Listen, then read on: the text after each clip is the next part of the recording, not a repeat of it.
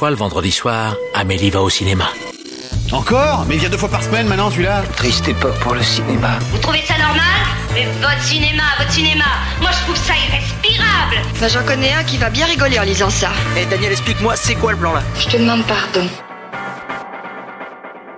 Nous ne sommes responsables de rien, nous nous excusons d'avance, bienvenue dans Pardon le cinéma, l'émission qui parle de ciné comme ta mère parle de l'homme qu'elle a eu dans sa vie avant ton daron, avec bienveillance, rage, fougue et souvent excitation. Bonsoir tout le monde, bonsoir Celle- J'étais pas prête.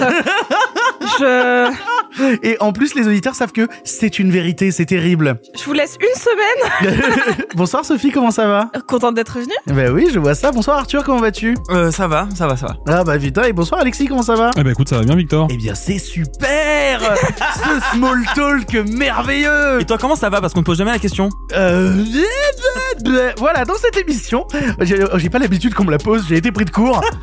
Dans cette émission, on vous parle de Goliath, du nouveau Pixar Alerte Rouge sur Disney+, des comédies Kung Fu Zora et Murder Party, ou encore de Kimi, le nouveau Soderbergh sur MyCanal. En bref, ce sera la campagne de France, la MIF et Adam à travers le temps sur Netflix. Et pour le passer en partenariat avec TCM Cinéma, connaissez-vous TCM Cinéma TCM Cinéma. TCM Cinéma Eh bien, on vous parlera de la folle journée de Ferris Bueller. Mais d'abord, il est l'heure des actus. La vache, encore ces stupides actualités. Je déteste les actualités. Au cinéma, c'est comme ça et pas autrement. Ha ha Qu'est-ce qu'on passe au cinéma? Je suis bon. Je demandais à la patronne.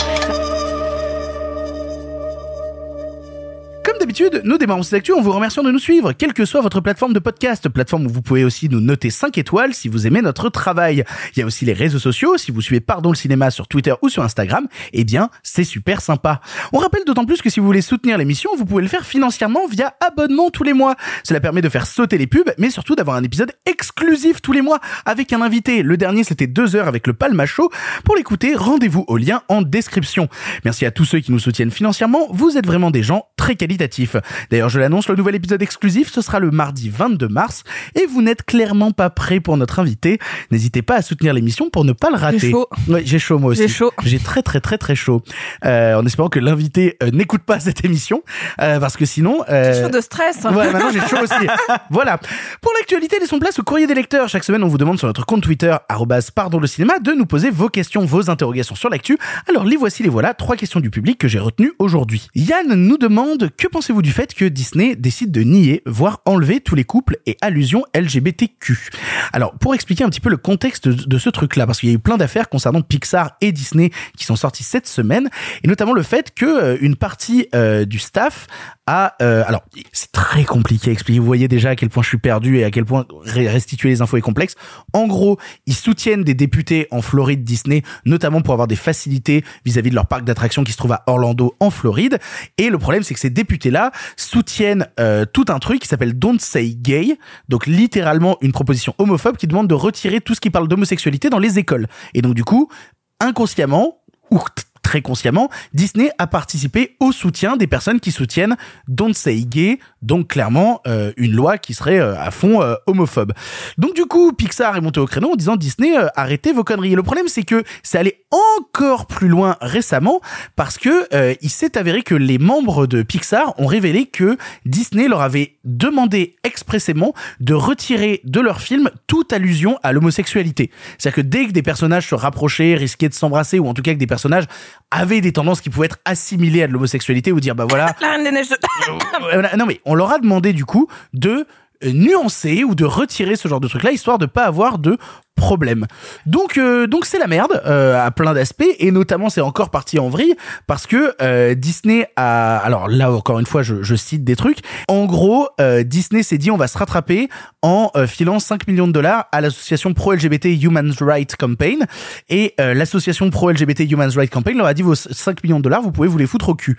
Donc il y a eu des manifs des gens de Pixar devant les locaux de Disney pour dire euh, bah en fait vous êtes en train de modifier nos films et vous nous empêchez d'aborder toute notion d'homosexualité dans nos films.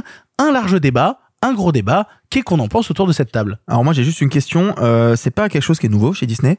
Euh, assez régulièrement, enfin si je me souviens bien, c'était dans en avant, je crois, où il y avait déjà eu cette question-là d'un personnage qui était un flic, une Ah, flic oui, oui, oui, qui était censée vrai. être lesbienne et qu'on a coupé, mais pas partout en fait, qu'on a coupé juste pour les territoires chinois et russes parce que ce sont les deux territoires, enfin euh, peut-être d'autres pays, mais c'est souvent ces deux territoires-là qui peuvent censurer un film s'il y a mention là. Donc en fait, malheureusement, c'est quand même pas nouveau chez Disney, non? Oui, mais en fait, la différence, c'est que là, on a atteint l'étape où, en gros, ce qui se passait avant dans les films qui étaient Disney ou Pixar, c'est que c'était des films où, quand on mettait une notion d'homosexualité à l'intérieur, la notion d'homosexualité pouvait être coupée. C'est-à-dire qu'elle n'était pas prédominante dans l'histoire, parce que si elle devenait prédominante, elle était plus coupable.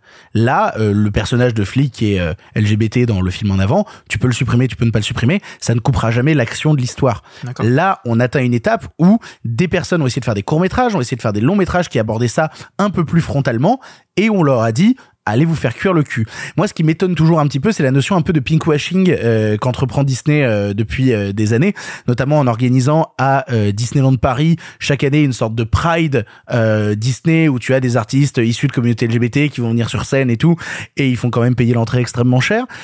Eh ben, que en face on découvre que Ansum Tsum pour pouvoir euh, se démerder financièrement bah ils sont obligés de, de bosser avec des lobbies qui sont euh, anti-LGBT il y a une sorte de, de, de, de dissociation qui se passe que je trouve euh, extrêmement triste. Bah, en fait, euh, Monde moi, je- capitaliste, quoi, je découvre. Bonjour. Mais non, mais en fait, moi, moi c'est un peu ça qui me, qui me chagrine, c'est que j'ai l'impression que assez régulièrement maintenant, ça, ça devient une, pres- presque une espèce de jeu. On peut essayer de deviner à l'avance euh, quel est le prochain coup de pute euh, que Disney va faire, soit à son public, soit à ses créateurs.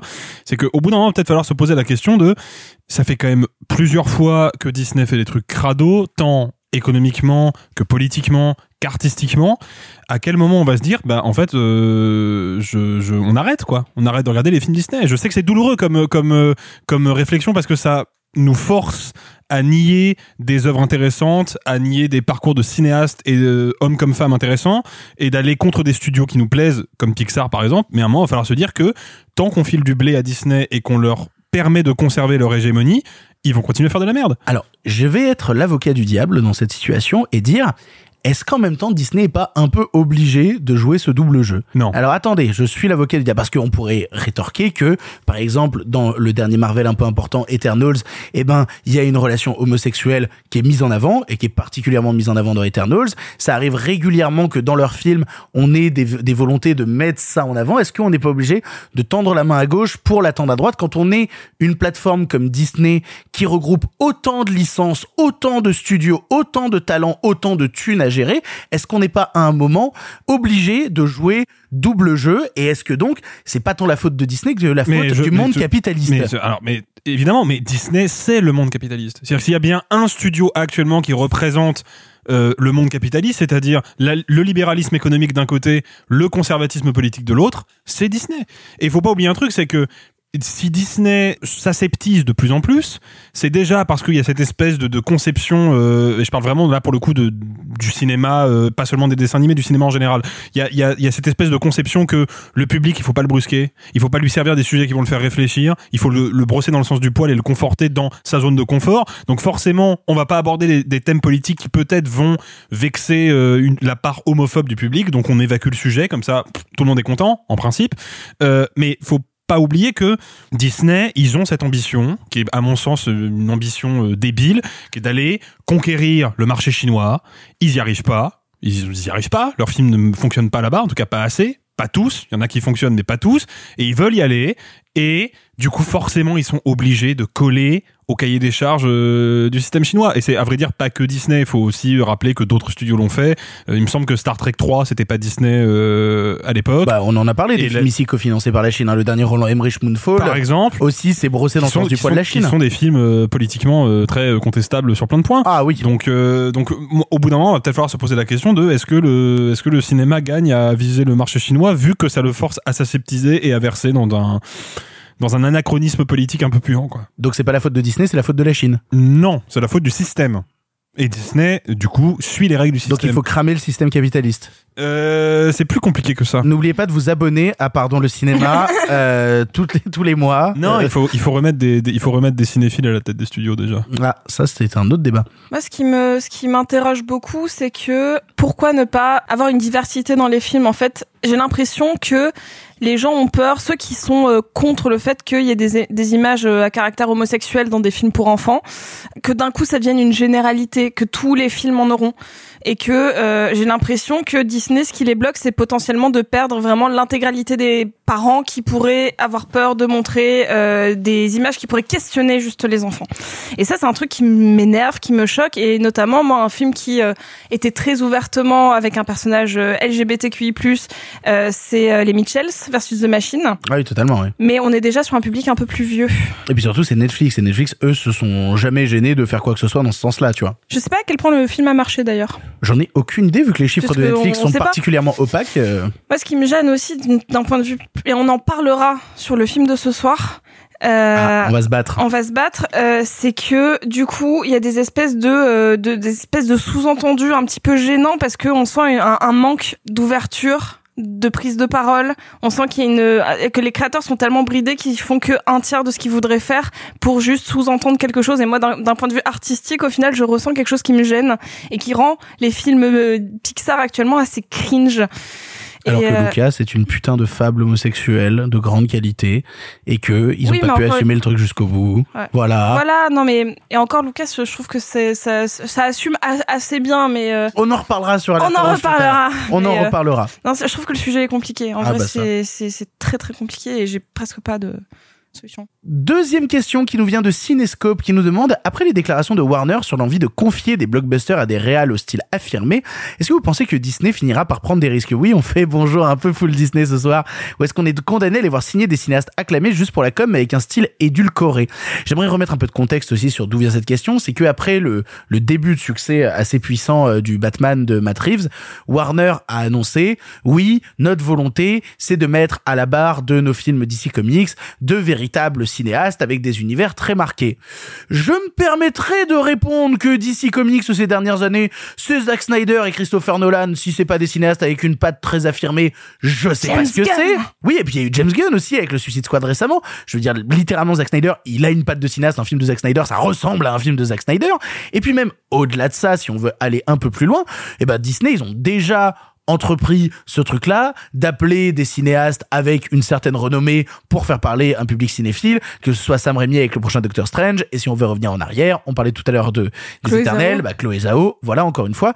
J'ai l'impression déjà qu'en fait le vrai problème c'est la déclaration de Warner qui arrive en nous disant oui maintenant on va faire ça, alors que t'as envie de leur dire mais DC Comics vous voulez qu'on remonte? Il y a, il y a déjà 30 ans Tim Burton sur euh, sur les premiers Batman c'était quoi? Alors, oui, mais d'ici, c'est quand même depuis quelques années, euh, on va pas, se- enfin, Nolan, c'était il y a 15 ans. Tu vois, c'est, enfin, il y a 10 ans, 10 ans. Euh, Dark Knight Rises, c'était il y a 10 ans. Ouais ça s'est fait il y a Euh, 10 ans ouais. Ouais, sauf qu'entre temps, on a eu Man of Steel, euh, donc tu l'as dit, Zack, Zack Snyder, et tout, ok. Le Coécrit DC, coécrit avec Nolan. le DC EU est globalement un peu dégueu, pas très beau, pas forcément avec des auteurs derrière. Bah je vais te taper en fait. Et non, mais je suis. Bah, mais si. bah non, non, mais je mais vais ça taper, en dépend fait. des films. Il y a, il y a quand même eu Wonder Woman. Après, Oui. on aime ou on n'aime pas. Euh, euh, Shazam. Aquaman, Shazam. Alors Aquaman, il y a- Alors. il y, a R. Oui, mais, Et mais- alors- oui, mais alors là, encore une fois, on y revient. Et là, je vais devoir défendre des gens qui sont pas forcément des cinéastes que le grand public adore particulièrement, mais que moi j'aime beaucoup. La personne derrière, euh, derrière, euh, putain, je vais y arriver. Derrière Shazam, c'est euh, Dave Sandberg que je connais moi à la base, notamment via YouTube parce qu'il a fait énormément de courts métrages de grande qualité, Lights Out à l'époque, mais énormément de tutos. Si vous ne connaissez pas la chaîne YouTube Pony Smasher que tient Sandberg, elle est absolument incroyable. Et Aquaman, c'est James Wan. Donc là aussi, un univers marqué. À la limite, la seule personne un peu intrus au milieu, c'est Patty Jenkins avec son Wonder Woman à la piste, tu vois. Et encore des gens pourraient citer Patty Jenkins, c'est Monster. Monster. Oui, non, mais, voilà. oui, mais bon, vrai, faut. Non mais en fait la, la, la, la citation de la Warner c'est des auteurs affirmés au style propre. C'est ça qu'ils ont dit un truc comme ça. Mais Zack Snyder, c'est euh, pas un non, c'est pas quelqu'un qui a un style affirmé. Écoute-moi. Là où moi la citation, je la trouve un peu ridicule, c'est qu'ils disent ça en mode ouais, vous avez aimé le Joker, vous avez aimé Batman, vous voulez des films un peu comme ça, on vous en proposé, alors qu'on sait qu'il nous a- que là euh, ce qui nous attend, ça va être euh, Black Adam qui va être dégueulasse, Aquaman 2 qui va sans doute être un peu pareil, euh, Shazam 2 qui va être sans doute un peu pareil et qu'il y en a cinq autres qui sont en projet dont un Blue Battle, dont un Blue Beetle. Bref, en fait, ça c'est un effet d'annonce pour Oui. dire vous avez aimé Batman, on vous en fera d'autres des comme ça. Est-ce que ça veut dire que la Warner ne va faire que ça? Absolument pas. Et pour le coup, là où je suis pas d'accord avec toi, c'est que certes, on peut dire que Zack Snyder avait un style euh, et affirmé, mais pas pas de l'aura de enfin il l'avait pas forcément à l'époque mais d'un Nolan tu vois ou d'un Tim Burton qui avait déjà des grands succès à l'époque Ben, ben, mais alors, Et- je suis pas d'accord parce que et tu vois tu Nolan, le mec de Shazam Non, je suis désolé mais il a fait des courts-métrages sur YouTube c'est pas enfin c'est pas Nolan, une aura euh, Nolan, Nolan. avant de prendre Batman, c'est pas l'auteur qu'on connaît aujourd'hui. je suis. Nolan, à l'époque, à part le gros coup d'éclat Memento, euh, c'est pas Insomnia qui l'a fait connaître euh, du grand public. Et puis même au-delà de ça, Zack Snyder avait beaucoup plus d'aura que Nolan quand il a repris Man of Steel, parce qu'il avait déjà fait avant Watchmen et qu'il avait déjà fait avant 300. Donc Snyder était déjà beaucoup plus identifié avec un style extrêmement marqué visuellement. C'est les deux seuls. Bah oui, bah c'est les seuls films d'ici qui étaient euh, marquants à l'époque. Alors, euh, ne pas oublier quand même de trucs. Alors déjà, moi je trouve ça fou que que même, même moi le premier hein, qui a retweeté le truc en disant que c'était peut-être un message d'avenir. Bon, la réflexion, c'est quand même le patron de Warner qui nous dit faut des réalisateurs pour réaliser des films. Oui, bah merci trou du cul. Mais euh, non mais pardon, mais alors, déjà évidemment, je suis d'accord avec Arthur, il est pas sincère une seconde. Il est pas sincère pourquoi? Parce que si il croyait vraiment à cette vision, il aurait pas viré Zack Snyder pendant le montage de Justice League. Euh, Oui. faut quand même se souvenir de ça. hein, c'est le même mec. Hein. Absolument. Euh, et puis surtout, on parle de Nolan, toujours ce nom qui revient. Faut pas oublier que Batman Begins n'est pas du tout un film nolanien. Et les deux films que Nolan a vraiment réalisés avec sa patte et sa vision, c'est Dark Knight et Dark Knight Rises. Il est producteur des films. Donc il possède le final cut des films. Matt Reeves est coproducteur de The Batman. Donc là-dessus, faut pas oublier aussi que c'est des mecs qui ont réussi en amont de la production à négocier une marge de manœuvre avec les studios. Faut savoir que Warner, ils ont rien à perdre avec le DCU en fait. C'est-à-dire que là, tout ce qu'ils sont en train de faire, c'est tourner des films parce qu'ils ont déjà engagé de la thune et que ça leur coûterait plus cher de les annuler. C'est pour ça qu'on va voir Aquaman 2. C'est pour ça qu'on va se taper Shazam 2. En vrai, ils en ont rien à foutre de ces films-là. Ils vont les La preuve- bazarder. alors, la preuve ils film les ont décalés au Ouais, Bien planning sûr, il y a ils les ont décalés. Ils les ont décalés et puis même ils ont placé Shazam 2 à la même date de sortie qu'Avatar 2. Voilà, mais parce qu'ils en ont rien à point foutre. genre Bah, au départ, il y avait Black Adam, ils ont décalé pour laisser plus de chance à Black Adam. Mais euh, bref. Peut-être, c'est peut-être le seul dans lequel Mais- il mais croit, mais de voilà, toute façon, on s'en fout. Le, le, le, vrai truc, c'est que déjà, au bout d'un moment, il va falloir sortir de ce modèle de, de licence, en fait. Parce que moi, ok, ça m'intéresse d'avoir un Batman de Matt Reeves, comme ça pouvait m'intéresser à l'époque d'avoir euh, Joker par Todd Phillips, euh, parce que le projet était excitant. Au bout d'un moment, il va falloir qu'on sorte des licences aussi. Moi, j'ai envie de voir les studios mettre cette thune-là dans des films qui ne soient pas des adaptations de comics ou des ressucés de personnages qu'on a déjà vu 35 fois, quoi. Faut aller de l'avant au bout d'un moment, quoi. Dernière question qui nous vient de Bibi BM Orange qui nous demande on en est où de l'embouteillage des films euh, post-Covid? Est-ce que euh, les bacs catalogues des distributeurs sont désormais vidés des œuvres n'ayant pas pu sortir à cause du Covid? Il trouve par exemple que son ciné d'art et essai est toujours plus chargé euh, chaque mercredi. Alors là le problème c'est que on n'a pas les infos, mais cette question est beaucoup revenue donc je l'ai pris quand même. On n'a pas toutes les infos, on n'a pas toutes les données, on n'a pas la connaissance de tous les bacs catalogues de tous les distributeurs. Et je crois que si on commence à comparer les sorties en 2019-2018 chaque mercredi et qu'on compare actuellement, on est à peu près au même nombre de films. On a, on a pour moi, j'ai le sentiment, rétabli le même nombre de films chaque semaine. Le problème, c'est qu'on est à un moment encore où certaines sorties se parasitent et notamment des grosses comédies françaises qui vont sortir chaque semaine et donc du coup se bouffer les unes après les autres. Le problème n'est pas tant le nombre de films chaque semaine que les films consécutifs qui s'enchaînent et qui donc finissent par se parasiter. En tout cas, c'est mon sentiment. Alors absolument d'accord avec toi, si ce n'est que quand même je trouve qu'il y a plus de bons films, ou en tout cas de films prévus pour la salle, qui sortent en VOD qu'avant. Et ça, ça continue. Il n'y a pas d'embouteillage en salle, effectivement, mais par contre, on sent qu'il y a de plus en plus de films qui sortent, bah on va en parler, hein, Kimi c'est exactement ça. Mmh. Euh, je suis pas sûr que c'est un film qui aurait pu aller en salle, mais... Bah alors, le problème, c'est que les trois derniers Steven Soderbergh ont été réalisés pour HBO Max, que ce soit La Grande Traversée, No Sudden Move et La Kimi. euh, c'est des films qui ont été réalisés pour compte- HBO Max. C'est, c'est- à mon avis, c'était un contrat, euh, un contrat global pour un ça. certain nombre de films. Et donc, du coup, tous les films que Soderbergh a fait pour HBO Max se sont retrouvés directement sur MyCanal derrière. Mais je suis, je suis d'accord avec toi, Arthur. On sent malgré tout qu'il y, a, qu'il y a plus de films qui finissent sur les plateformes ou qui sont rachetés. Par contre, de toute manière, c'est pra- pratico-pratique. On peut pas mettre plus de ça, de films en salle que le nombre d'écrans. Enfin, il y a un truc où l'embouteillage, c'est juste un décalage. C'est normal qu'on sente pas cette espèce de pression de tout début parce que les films restaient très peu en salle, mais au bout d'un moment, le rythme de vie d'un film ne peut pas non plus euh, complètement disparaître. Enfin, c'est, il, fallait juste que ça se régule. Ah bah, je on- pense qu'il y a toujours un embouteillage. Je pense juste qu'ils l'ont étalé et que maintenant c'est plus possible. Sauf qu'au début, il y avait une espèce de fougue de euh, notre film, on l'a dans le tiroir depuis un an, un an et demi maintenant, mais il faut qu'il sorte parce que le réalisateur, il en a déjà tourné deux maintenant. Enfin, il y a, il y a ça qui commence à, se, à s'estomper. Mais euh, Ah, totalement. Et puis surtout, on a même vu des réalisateurs qui paniquent, qui savent, qui savent parfois pas à un mois à l'avance ce qui va se passer pour leur film. On l'a vu notamment avec le cas de Cyrano, qui en début de semaine... Ça, c'est fou, ça. Ah ouais, non. Alors, en début de semaine, on a reçu un mail d'Universal qui nous annonçait que euh, son Cyrano avec Peter Dinklage ne sortirait pas en France. C'est-à-dire, littéralement, moi, je leur ai demandé euh, par mail d'avoir plus de précision en leur demandant mais est-ce que vous savez où est-ce qu'il va sortir? En VOD ou quoi que ce soit ils nous ont dit ah mais nous Universal on gère que la sortie salle c'est MGM qui reprend le truc donc on sait pas s'il y aura une sortie VOD en France littéralement c'était l'état de la situation lundi et puis ce matin, on a reçu un mail qui nous a annoncé, au fait, euh, Cyrano, il sort en France et il reste à la date de sortie prévue en salle. Il y a eu un truc totalement bordélique au point que on se demande encore si certains distributeurs savent ce qu'ils vont faire à un mois près. C'est pas, ça veut pas dire qu'il y a encore beaucoup de back catalogue, ça veut encore dire que la situation de la salle à plein de niveaux est assez incertaine. Ah bah quand tu discutes avec des gens qui bossent dans des majors, euh, c'est le flou artistique. Hein. Ah ouais, mais C'est le totalement. flou artistique sur euh, le, le rétro-planning. D'habitude, enfin Sophie en parlera mieux que moi, mais non, d'habitude tu prévois des choses à 6, 9 mois, même plus. Euh, oui, oui, non, quand je bossais chez Warner, j'ai bossé sur des films qui sont sortis bien après que j'ai arrêté d'y bosser. Donc c'est-à-dire que oui, on, je- on bosse sur les films au niveau de la com et des RP, généralement au moment où ils part en montage ou euh, des fois même encore sur le tournage parce qu'on envoie des journalistes là-bas. Donc oui, non là c'est juste qu'ils savent pas. Parce que euh, t'en- t'envoies pas un journaliste euh, sur un tournage si le film sort dans deux ans. Donc euh, Ah, clairement. Encore, encore une fois, les, les chaises musicales de d'ici, Mmh, tu vois, totalement. qui ont décalé leurs quatre films à venir dans un truc où personne n'a rien compris.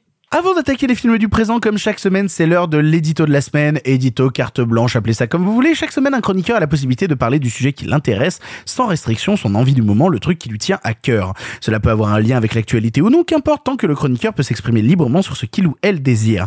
Et cette semaine, l'édito sera tenu par Arthur, c'est l'heure de la carte blanche d'Arthur. Ça pas vrai con comme t'es, te demande ton avis Donnez-moi carte blanche et votre avis. Ah, tu me demandes mon avis maintenant Mais tu causes français, ma salope.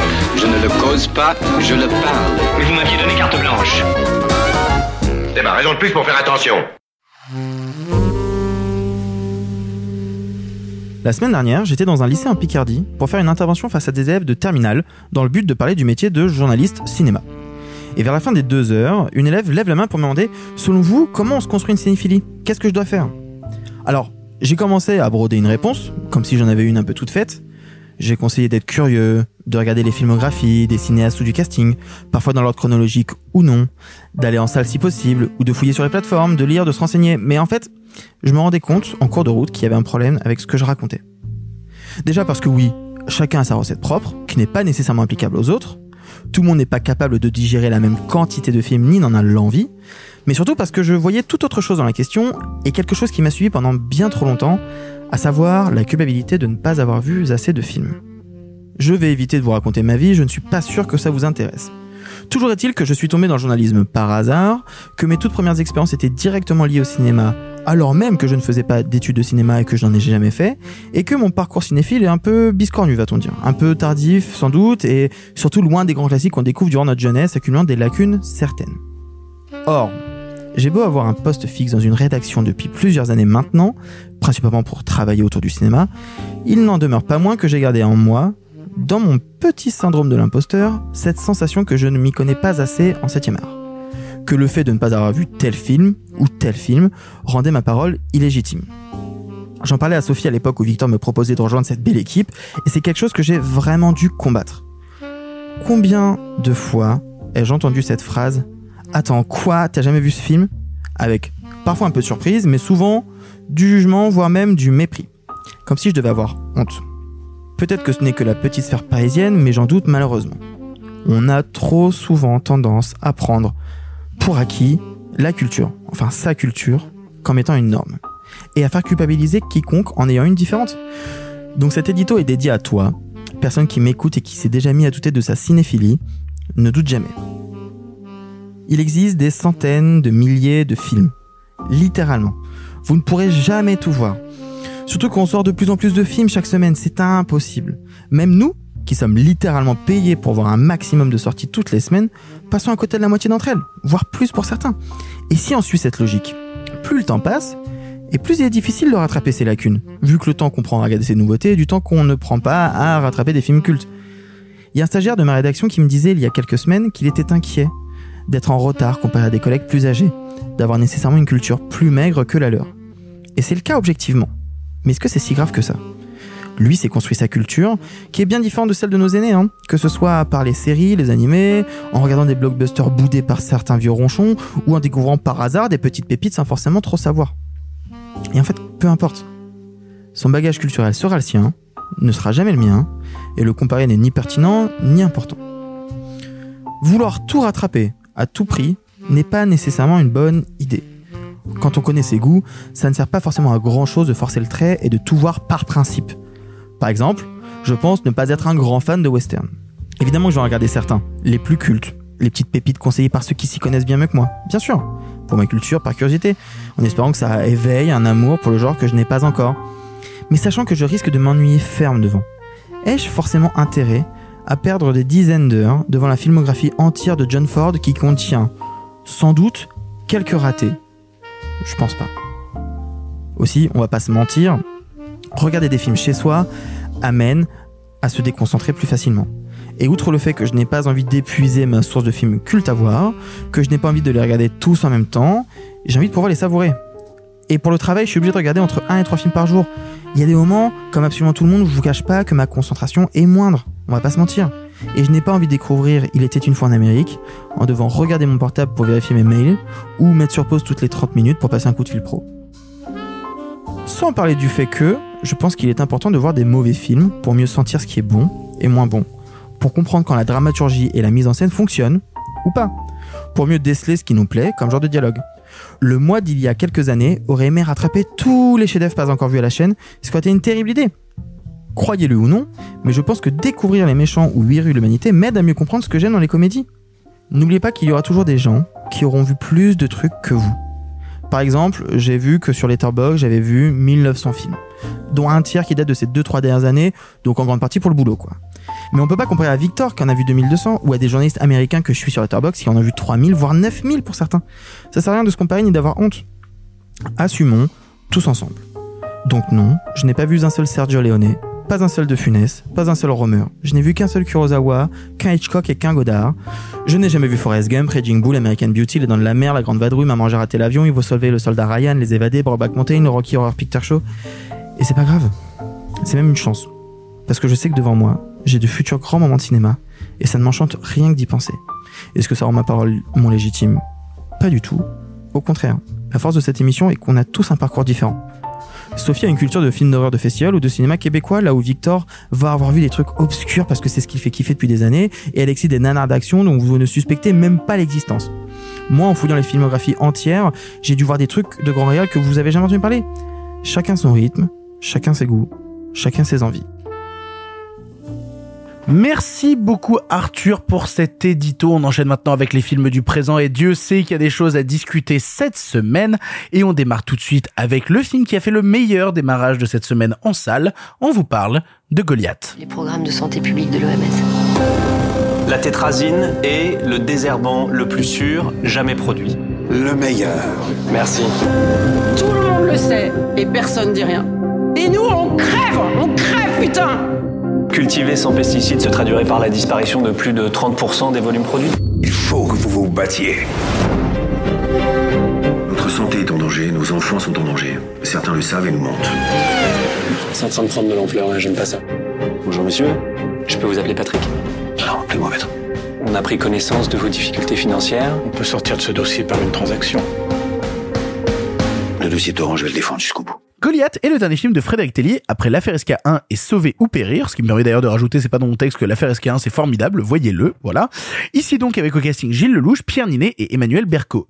Ici il est question de trois petites histoires qui s'entrecroisent autour d'une affaire de pesticides dont les retombées sur les populations sont terrifiantes. Un avocat dans l'environnement, un lobbyiste puissant et la militante d'une ONG. On l'a vu avec Arthur et Alexis et c'est Arthur qui commence. Arthur, qu'est-ce que tu as pensé de Goliath? Dans l'affaire SK1, il y a une séquence où les flics du 36 quai des Orfèvres euh, sont dans leur bureau et il y a derrière eux un poster de L627 de Bertrand Tavernier. Oui. Euh, la simulation pouvait sembler assez logique parce qu'en fait, Tellier va puiser dans le cinéma euh, français de l'époque, ces thrillers un peu engagés politiquement, euh, grand public. Euh, je pense à Costa Gavras ou à Boissé, dont je sais qu'Alexis en parlera mieux que moi. Mais voilà, la première réflexion que j'avais eue en voyant le trailer de Goliath, c'est ouais, ça va être du sous Dark Waters de Toy Danes ou à la limite Révélation de Michael Mann. La manière qu'on a pu par le passé se moquer de SK1 en le comparant à Fincher. J'ai vu des critiques qui comparaient à Fincher. Pour moi, le film n'a pas grand chose à voir. Mais bref, je pense que c'est se tromper de cible que de vouloir le comparer au cinéma américain. Parce que oui, c'est un thriller parano de lanceur d'alerte comme Hollywood a su nous en faire à la pelle ces dernières années, même depuis bien longtemps. Mais c'est un film français. C'est un film qui va chercher dans ses racines françaises, dans sa dramaturgie, dans sa manière de filmer, dans sa manière de montrer des acteurs, que je trouve, en tout cas, française. Voir ce film sortir quelques mois après Boîte Noire, chez moi, ça nourrit une espèce de secret espoir de, de voir la production française se renouer avec ce genre de cinéma qu'on n'avait pas forcément vu depuis quelques années. Et d'ailleurs, à noter que par ailleurs que Boîte Noire et Goliath sont tous les deux scénarisés par le même homme, à savoir Simon Moutairou, et dont on risque d'entendre pas mal parler à l'avenir, je pense, euh, parce qu'il réussit des, des- un truc vraiment pas évident avec ce film. En plus de tout ça, euh, parce qu'en fait, il se complique un peu la tâche quand même en racontant ça de manière un peu chorale avec trois personnages dans une enquête. Il se complique la tâche et je trouve qu'il y arrive plutôt bien. Je trouve qu'il arrive plutôt bien. C'est, il fait du vrai cinéma et en même temps, c'est basé sur une histoire vraie mais qui se détache. C'est-à-dire qu'il dit les faits sont vrais mais les personnages sont fictifs. Et euh, c'est un geste que je trouve assez euh, assez fort. Il était vraiment pas obligé en fait d'aller vers là. Et c'était casse-gueule. Et je trouve qu'il y arrive bien. Alors. Euh, tous ne sont pas au même niveau. Je trouve que l'écriture du personnage de Berko est vraiment ça et c'est dommage. Je trouve que C'est celui qui va le plus plonger vers le sentimentalisme euh, Ouais. et vers le côté mélo, quoi. C'est, c'est vraiment le personnage euh, avec lequel il faut jouer la corde sensible et faire un peu chialer, quoi. Mais par contre, il y a des choses que je trouve intéressantes. Euh, Niné, qui a vraiment pas la gueule d'un méchant. hein. Le caster en connard de l'obéiste comme lui, ça marche vachement bien. Alors moi, je trouve qu'il peut jouer le, le macroniste relou euh, très Oui. facilement, tu vois. Mais là où je trouve l'écriture intelligente, c'est que c'est pas un grand méchant. Tu vois, c'est pas euh, la figure du vilain comme on peut en avoir dans les films. C'est un mec sournois qui passe sur le côté, tu vois. Une figure macroniste. C'est exactement ça. Et ça va bien, hein, Niné. On aurait écrit un grand méchant de film, tu vois, ça aurait pas, j'aurais pas imaginé Niné dedans. Mais pour ce rôle-là, ça match, mais ultra bien. Ça match ultra bien. Le louche, il peut donner l'impression que parfois il en fait trop, mais en fait, je trouve qu'il s'arrête toujours avant d'en faire trop. Tu sais, il y a ce truc où tu le vois qu'il va s'énerver et en même temps, il s'arrête avant d'aller trop loin. Je trouve qu'il est dans une justesse qui est vraiment forte et le louche peut parfois aller trop loin, on le sait. Il y a quelques scènes qui, moi, me sont restées en mémoire parce que je l'ai vu il y a quelques semaines maintenant. Euh, il y a notamment une scène qui, je pense, va vous parler où il est confronté à- aux parents euh, d'une agricultrice qui s'est suicidée. Mais je crois d'ailleurs que Niné a dit qu'il trouve que c'est la meilleure scène de Lelouch euh, du film et je suis assez d'accord. Bah, je suis carrément d'accord. Je suis carrément d'accord. Je trouve qu'il il présente un truc de de colère légitime et en même temps de retenue. Euh, je trouve qu'il est vraiment hyper juste. Hyper juste de A à Z. Je trouve que les, personnages sont vraiment bien écrits.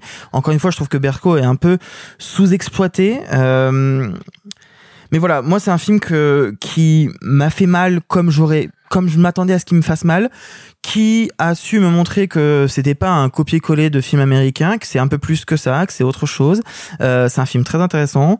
Euh, quand on connaît un peu l'histoire, parce que j'avais suivi à l'époque euh, des scandales euh, sortis dans Le Monde et tout, il y a des choses qu'on sait déjà, mais en fait c'est pas grave parce que c'est tellement bi- bien raconté et de toute façon c'est pas l'intention du cinéaste, c'est de raconter une histoire qui est vraie, mais via le prisme de personnages fictifs. Je trouve que ça, c'est vraiment fort. Je trouve que Goliath est vraiment réussi. Il est pas parfait, mais il est vraiment réussi. Je, je crois que tu voulais lancer Alexis sur quelque chose. Bah, en fait, je l'ai fait au tout début. Je suis désolé, mais en fait, pour moi, la passe D, c'est qu'Alexis euh, parlerait sans doute mieux de la comparaison entre Boissé et. et euh, Euh, euh, ouais, le truc c'est que moi je la vois pas trop cette comparaison. Ok. Euh, donc euh, Allez, la passe D était donc nulle. Euh, non, en fait, alors je suis, je suis euh, d'accord avec toi, Arthur, quand même sur le, le, le- la filiation euh, assez, euh, assez évidente entre le, le, un certain cinéma français du passé et puis Goliath. Moi, je pense au cinéma américain quand même quand je vois le film. Mais parce que je pense que Frédéric Tellier, il y pense aussi. Euh, ce qui est intéressant, de- moi, c'est intéressant de comparer Goliath à l'affaire SK1 parce que je trouve que le, les, les deux films se complètent. Ils, euh, Goliath a des défauts que l'affaire SK1 n'a pas et l'affaire SK1 a des défauts que Goliath n'a pas. C'est intéressant. Je trouve que l'affaire SK1 est un film en termes de scénario qui se tient très bien, Hmm. qui est très ténu, qui est très énergique et, euh, et qui emporte très vite le spectateur. Mais il est tellement préoccupé euh, par suivre le chemin balisé du thriller que dans la mise en scène, ça devient très vite un petit peu, euh, un petit peu simpliste. Là, pour le coup, c'est l'inverse. Je trouve qu'en termes de mise en scène, il se passe des trucs hyper intéressants dans le film, notamment la question de la lumière qui, moi, m'a vraiment tout de suite impressionné et m'a rappelé, pour le coup, un film américain qui est le JFK d'Oliver Stone. Si vous n'avez pas vu euh, le JFK d'Oliver Stone, je vous le conseille très vivement. C'est marrant, je suis extra... Enfin, je suis totalement de l'avis opposé à toi sur, en- sur la comparaison entre Goliath et SK1. Ah ouais? Ah oui, pour moi, je trouve que c'est l'inverse, justement. Mais je te laisse terminer. Mais je trouve vraiment, justement, que Goliath, il brille par sa narration et il brille pas par, euh, par justement sa mise en scène. Bah moi je trouve que si parce que euh, moi en fait il y a une idée que qui est très intéressante et qui malheureusement n'est pas aboutie et, c'est mon principal reproche contre le film mais j'y reviendrai. Il y a une idée qui est très intéressante c'est que on a ces deux personnages donc le louche d'un côté et Ninet de l'autre qui sont des personnages coupés du monde au sens coupés de notre quotidien à nous parce qu'il y en a un qui est un lobbyiste donc qui évolue vraiment dans le dans le les coulisses des gouvernements et des parlements et qui est une espèce de figure invisible qui en fait décide quasiment lui tout seul de la politique internationale Et puis on a un avocat qui lui pour le coup fait partie de l'institution judiciaire, donc qui est au-dessus de la population. Et d'avoir ces deux personnages-là qui évoluent d'ailleurs toujours dans des lieux cloisonnés, des bureaux, des trains, des voitures, il y a vraiment cette espèce de, climat anxiogène qui se crée. Et moi je trouvais hyper intéressant que le film pénètre cet univers-là pour nous montrer bah finalement on est bien peu de choses parce que regardez ce qui se passe dans les coulisses du monde et, euh, et qui d'ordinaire est jeté euh, hors de notre vision. C'est pour ça l'importance de la lumière en termes vraiment de de- de- d'éléments signifiants. C'est qu'on a des- des- de la lumière qui vient littéralement et métaphoriquement mettre un coup de projecteur sur un truc qu'on voit pas d'habitude. C'est un, peu grossier dit comme ça. En fait, j'ai l'impression qu'on pourrait le rapprocher au fait que t'as cette scène avec Emmanuel Berco et son mec qui vont se baigner la nuit, qui sont dans l'ombre. Justement. vraiment- vu que eux sont dans l'ombre, c'est des personnages qui sont dans l'ombre et des Non, quotidiens qu'on ne voit justement, pas assez. J'y viens, j'y viens, Victor, parce que je n'ai pas parlé du personnage d'Emmanuel Berco. J'ai parlé de Lelouch et Ninet.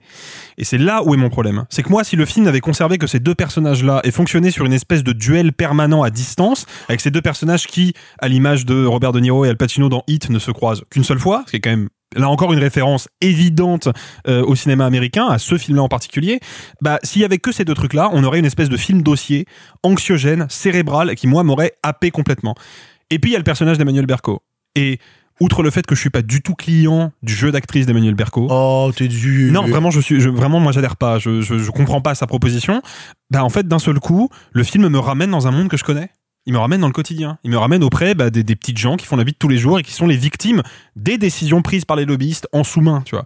Et moi, je ne vois là-dedans que une espèce d'appel à l'émotion qui, pour le coup, est un peu grossier. Autant ce que je disais sur le- les personnages de Lelouch et Ninet, pour moi, c'est pas grossier, c'est évident. Il faut pas confondre l'évidence et la grossièreté. Autant avec le personnage de Berco, je trouve que c'est un peu surligné, c'est un peu lourdeau, et surtout, bah, ça allonge le film, qui en avait pas besoin. Moi, je pense que le film a besoin d'être un petit peu plus resserré, un petit peu plus racé, et bah, pour le coup, c'est ça qui, moi, m'a sorti du film. Donc, est-ce que c'est un bon film? C'est plutôt réussi. Glo- globalement, c'est plutôt réussi, c'est plutôt tenu, c'est à peu près euh, à peu près euh, convaincant de bout en bout. Il y a juste les passages avec Emmanuel Berco qui moi me, me, me plaisent pas du tout quoi. C'est marrant justement, je te disais, moi j'étais au contraire de toi parce que je trouve justement que le film brille pas par sa mise en scène et surtout brille pas par son filmage. C'est-à-dire que je trouve qu'on revient assez souvent à cette idée de filmer avec euh, la caméra au point. Euh, notamment, il y a des plans au drone que je trouve assez laids, mais vraiment les tous les plans au drone dans le film qui reviennent à plusieurs instants sont vraiment moches et, et apportent vraiment de de la laideur numérique à l'ensemble qui me pose euh, vraiment problème. Je te rejoins sur le travail de la lumière, la recherche esthétique, où dans la photo est pas déconnant, jouer sur le travail des zones d'ombre, etc. Et parce qu'en fait, ça vient en fait avec tout le propos du film, avec toute la narration du film, qui consiste à révéler les zones d'ombre en fait. Et donc du coup, ça a un sens de traiter davantage par la lumière que par le filmage. Et la photo prend sens avec le propos, mais le filmage pour moi reste en retrait. Mais en face de ça, pour moi, il y y a vraiment deux forces. Et du coup, on en revient au scénario et donc à l'avis que je trouvais opposé justement sur Esquin, c'est que moi toute la narration et toute l'enquête autour me plaît beaucoup. Je trouve ça assez ludique. J'ai envie de suivre les dénouements. Il y a plein d'instants où je me fais avoir par les retournements, par l'idée de comment tel lobbyiste va avoir telle idée qui va impacter le scénario. Qui en fait, c'est marrant de vouloir le construire à trois personnages parce que littéralement, ça veut dire que des sous-couches se répondent en permanence. Et donc, comment une décision sur une couche a forcément des répercussions sur les deux autres à des, à des, à des niveaux d'ampleur parfaitement différents. Ça, je trouve ça assez ludique en fait, ce- ce cheminement-là. En plus de ça, je trouve qu'il y a quelques idées dans le film qui fonctionnent bien, notamment l'inclusion du Covid dans le film qui est, je trouve, assez maligne, qui est pas trop forcée. Notamment, il y a une scène avec Berko où elle explique, voilà, avant le Covid, on avait dit qu'on ferait tel truc, et maintenant on se retrouve deux ans après. Est-ce que le Covid a changé le monde d'avant? Non. En fait, on est toujours dans le monde d'avant, on est toujours dans les décisions politiques du monde d'avant, et donc le Covid est toujours une, enfin, n'a rien modifié. En fait, on a fait du surplace avec le Covid, et je trouve ça assez malin la manière dont ils l'ont amené sans que ce soit vraiment des gros sabots un petit peu dégueulasses. Et en plus, encore une fois, bah, euh, concernant les purs personnages, moi j'aime beaucoup la construction des personnages, justement qui eux aussi ont leur zone d'ombre et leur zone de lumière. Je trouve ça assez malin, sans que ce soit trop forcé justement, de vouloir amener aussi le quotidien des personnages, notamment Gilles Lelouch avec son ex-femme, notamment Pierre Ninet avec sa meuf actuelle. Veux dire, Ninet qui est un horrible personnage que tu détestes, bah soudainement il débarque chez sa femme et il emmène sa belle-fille voir le concert d'Ariana Grande. Il y a des trucs comme ça qui reviennent à plusieurs instants. Je suis désolé, le voir prendre une décision horrible dans un bureau, puis après être à son mariage et danser le twist. Il y a des trucs comme ça que je trouve toujours très beaux qui vont se répondre et que je trouve plutôt malin parce que c'est des êtres humains qui par instant vont oublier leur humanité parce que leur, le système en fait leur dit vous devez re- renier votre humanité mais c'est important de la rappeler cette humanité là à plein d'instants. Alors c'est marrant que tu parles de cette scène parce que pour moi la scène où il est avec sa belle-fille, pour moi c'est un acte de lobbyisme. en fait il achète sa belle-fille donc en fait c'est pour moi le parallèle il est évident et pour moi on retrouve pas son humanité, on se rend compte qu'il est justement dans la vraie vie pareil. Oui, mais donc moi je l'ai perçu différemment, c'est marrant. Non, non, non, moi je parlais juste du- de ramener justement au contexte de qu'est-ce qui se passe quand il doit avoir des relations humaines et qu'en fait les- le système a des influences au bout d'un moment même sur les relations humaines, tu vois. et je trouve qu'en plus de ça, bah, c'est servi par des des comédiens qui sont que des Rolls-Royce, justement au contraire de toi. Moi j'aime beaucoup le travail d'Emmanuel Berco et je la trouve assez formidable. Je crois que mes premières vraies révélations concernant euh, le talent d'Emmanuel Berco, c'était dans un film qui est, qui est mal aimé mais que moi j'aime beaucoup, qui est Mon Roi de Maïwen, euh, où je trouve que Emmanuel Berco justement fait plein de choses extrêmement bien dedans. Je la trouve vraiment touchante à l'instant, je trouve Niné terrifiant et je trouve que Lelouch est brillant par son côté usé en fait. Tu sens le mec qui est une machine qui est devenue rouillée en fait, comme le système lui aussi a des rouages qui sont rouillés moi, ma seule limite avec Goliath, c'est que je trouve ça parfois un peu vulgaire, en fait. Je trouve ça parfois un peu gros sabot. En fait, il y a plein de moments où je me dis, ça, t'es pas obligé de le, de le montrer, tu peux le couper, tu peux le suggérer. Il y a notamment une scène d'immolation par le feu, où il est obligé de tout te montrer. Et il te le montre sous tous les angles. Et on va te montrer telle étape de la nana qui passe un coup de fil, puis qui prend sa voiture, puis qui arrive sur place, puis qui se verse de l'essence. Et on te fait un beau plan large pour que tu le vois bien, et un beau plan serré. Il y a un truc, en fait, dans le travail esthétique à ce moment-là où je fais, tu veux continuellement, euh, justement, dévoiler des zones d'ombre, mais à aucun moment tu te permets de cacher. Et en fait, tu passes ton temps à vouloir tout montrer tout le temps. Et à force de vouloir tout montrer, ça, ça me pose problème et ça rejoint toute la notion, encore une fois, que on disait de filmage, de vouloir resserrer, de vouloir recouper. Ça, ça me pose un problème. Parce que ça crée, je trouve, dans le propos du film, une certaine vulgarité de il faut tout montrer, tout le temps. Il n'empêche que je le trouve assez passionnant par l'idée des jeux de dupes, par l'i- par l'idée de, de la manipulation et surtout d'un vrai retour à la réalité, c'est que bah la tétrazine du film, elle existe en fait. Euh, c'est- en fait, on peut, on peut faire des blagues et dire oh le film il est bien écrit, blablabla. Euh, quand il parle du, de la tétrazine, quand il parle du glyphosate, quand il parle de plein de choses dans ce genre-là, c'est des trucs qui existent pour de vrai. C'est pas des blagues, tu vois, c'est des, des vrais trucs. Et le glyphosate, on pourrait commencer à en parler avec des sujets plus larges. Vous, voulez euh, une anecdote sur le glyphosate, comme ça au moins vous coucherez euh, tous moins cons ce soir en, la- en l'apprenant. En Amazonie, pour aider à la déforestation, alors qu'il y a des populations locales qui vivent justement dans la forêt amazonienne qui se fait raser la gueule par le gouvernement Bolsonaro à répétition, et ben t'as des canadaires qui passent au-dessus de la forêt amazonienne et qui déversent du glyphosate sur les forêts. Comme ça, les arbres meurent à petit feu, et quand t'arrives pour faire tomber les arbres et les couper, bah c'est vachement plus simple. Mais du coup, quand ils font ça, t'as littéralement des populations qui vivent là, qui ont leurs ancêtres enterrés là depuis des décennies, des centaines d'années, bah qui se font glyphosater la gueule par les canadaires qui passent au-dessus. C'est l'enfer. C'est horrible. Voilà. Mais c'est, une réalité. Et donc, du coup, j'aime bien le fait que, qu'il y ait des problèmes dans la proposition esthétique à plein d'instants. Moi, les films qui ont des démarches de lanceurs d'alerte, c'est toujours des trucs qui m'intéressent pas mal. Après, est-ce que le cinéma doit avoir cette fonction-là? C'est un débat qui est beaucoup plus large, tu vois. Mais rappelez que, justement, en plus, t'as ce petit carton d'intro qui dit, tout ce qu'on vous raconte dans le film, enfin, tous les personnages dans le film sont inventés, mais s'il y a des ressemblances avec des personnages de la vraie vie, bah, c'est pas du tout anodin. C'est pas involontaire. Voilà, c'est pas involontaire. Voilà. Non, mais j'aime bien le fait qu'il l'assume en disant on a été obligé de tout inventer, mais sach- sachez qu'on sait très bien ce qu'on fait. J'ai l'impression que tu voulais dire quelque chose. Bah ouais, moi je, je pense que faut être euh, faut être quand même un petit peu vigilant. euh, je suis d'accord que le, le sujet qu'aborde le film est d'utilité publique. Ça veut pas dire que le film lui-même l'est. Ça veut dire que son sujet l'est. Mais c'est pas un film de lanceur d'alerte. Euh, nullement, parce que la question des, de, de la tétrazine ou du glyphosate ou de toutes les problématiques liées aux pesticides et les agriculteurs qui meurent de cancer, etc. Ça fait dix ans qu'on en parle. Donc c'est pas un lanceur d'alerte. Là, je suis vraiment dans l'étymologie du, du, du terme. Tu Je vois ce que tu veux dire. ouais. euh, Edward Snowden est un lanceur d'alerte parce que avant lui, personne ne sait que la NSA espionne la totalité de la planète. Personne ne le sait. Euh, là, euh, tout, le monde, tous ceux qui possèdent un poste de télévision avec France 2 dedans, savent que euh, ça pose problème parce qu'on en a déjà entendu parler plein de fois.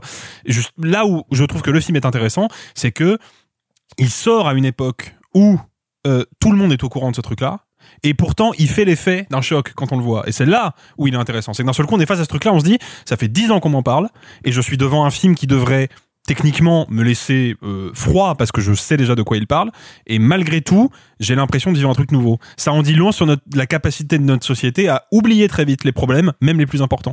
Mais alors du coup, la question que ça pose plus largement sur la pure construction du film, c'est cette idée qu'on rabâche de euh, Emmanuel Berco qui, du coup, est le personnage qui vient jouer sur la corde sensible et qui vient ramener justement de l'humain et de l'émotion dedans. Est-ce que c'est pas nécessaire? Est-ce que au final, pour sensibiliser à ce genre de thématique le public, il faut sortir du pur formel, du pur objectif, du pur voilà les informations qu'on vous donne qui pourrait être une page Wikipédia et tomber euh, dans l'émotionnel, jouer avec la corde sensible et jouer justement avec des personnages comme le personnage de Berko qui viennent ramener aux, aux gens en fait le quotidien et les effets du quotidien du paysan que tu peux connaître et qui se ramasse la même merde. En fait, tu sensibilises par l'émotion aussi. Oui, mais le truc c'est que pour moi, euh, et je terminerai là-dessus parce que je pense avoir fait le tour sur ce que je pense du film, mais moi ce qui me gêne, c'est que pour moi c'est déjà dans, dans l'ADN du personnage de Gilles Lelouch, ça, tu vois. Non, c'est parce que c'est, on te dit il- que c'est un, on te dit que c'est un ancien avocat. euh, mais oui, mais il incarne une fonction qui est éloignée de la Oui, mais- majorité oui, non, il incarne, il incarne la seule et unique fonction qui peut faire valoir nos droits dans cette société, qui est l'avocat des parties civiles. C'est littéral, d'un point de vue légal, il est le dernier rempart des victimes pour obtenir gain de cause. C'est pas rien, quoi. C'est, dans le dans le traitement en plus un peu, par moment un peu surligné, mais surtout un peu euh, sens- sensationnel entre guillemets du film. C'est un chevalier blanc, ce gars-là, tu vois. C'est un mec qui veut sa rédemption parce que il y a une époque où il défendait à peu près n'importe qui, il s'en branlait, et d'un seul coup il se rend compte que bah non, en fait il a une conscience et que cette conscience doit le, doit le guider dans son travail. Donc, pour moi, il y, a, y a une implication émotionnelle qui est beaucoup plus forte avec lui qu'avec Emmanuel Berco parce que le personnage d'Emmanuel Berco, je sens qu'il est là pour faire de l'appel à l'émotion, alors que le personnage de Lelouch, c'est un vrai personnage, et je suis embarqué avec lui, et j'ai envie qu'il gagne son procès. Et j'ai envie qu'il le gagne, et j'ai envie que les parties civiles qui le suivent aient gain de cause. Le personnage d'Emmanuel Berco, du coup, à, mon sens, bah, c'est un peu un copier-coller de ce truc-là, en moins intense. Et c'est là où ça me dérange. Et puis moi, pour aller plus loin que toi, moi, euh, Alexis, moi c'est surtout, euh, je suis totalement d'accord avec toi.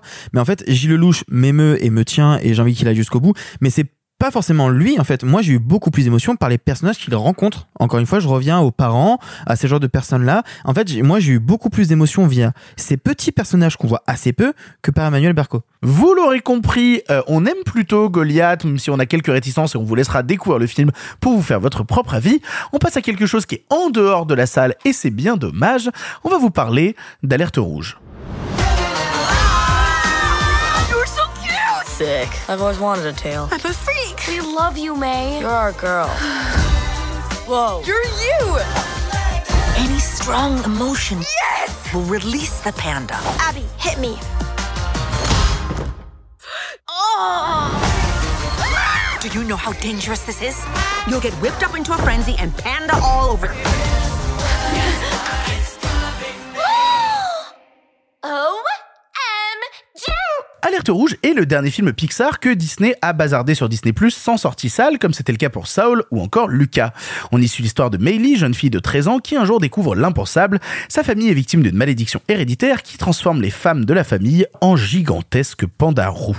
On l'a tous vu ici et je vais me permettre de commencer parce que ça fait des années que j'entretiens une, euh, une théorie sur euh, Pixar que je me- m'en vais vous délivrer, qui est que Pixar alternerait le film majeur avec un film mineur. C'est-à-dire qu'il y aurait toujours un enchaînement comme ça, un très fort qui va être un mastodonte et un beaucoup plus petit. De la même manière, par exemple, on pourrait en parler récemment, que on avait à l'époque Vice Versa, puis Arlo, qu'on a eu Saul, puis Lucas. Et que là, du coup, on va avoir Buzz l'éclair, mais que avant Buzz l'éclair, on a Alerte Rouge. Et j'ai toujours eu un peu ce truc-là. Et quand je me retrouve devant Alerte Rouge, je m'attends à avoir ce film mineur, justement, ce plus petit Pixar. Et le premier truc que je découvre quand je vois le film, c'est la qualité de l'animation de chez Pixar, qui est toujours aussi tarée. C'est-à-dire vraiment le travail des lumières, le travail de l'animation faciale des personnages est folle. Mais vraiment folle. Il y a un nombre d'idées dans les animations faciales des persos qui est toujours drôle en plus, qui est toujours en plus avec un travail dans la mise en scène. Il y a un travail du jump cut, notamment sur Alerte Rouge à plusieurs reprises, que je trouve extrêmement réussi. Il y a un rythme comique dans Alerte Rouge que je trouve très fort et qui pourtant est d'un truc qui d'habituellement dans les films d'animation Disney a tendance à me- me sortir un petit peu du truc parce que je trouve que quand on est que rythme comique, bah ça donne des, des merdasses un petit peu comme euh, Cusco et ça oublie justement l'émotion et ce qui a fait le succès de certains films Disney. Là, je trouve justement le rythme comique extrêmement fort et en plus de ça blindé d'idées d'animation. Je pense notamment au début, il y a une scène de, cauchemar qui va alterner plein de visions absolument terribles et qui serait vraiment du matériel à cauchemar si j'étais gamin et que j'avais découvert le film en salle à l'époque.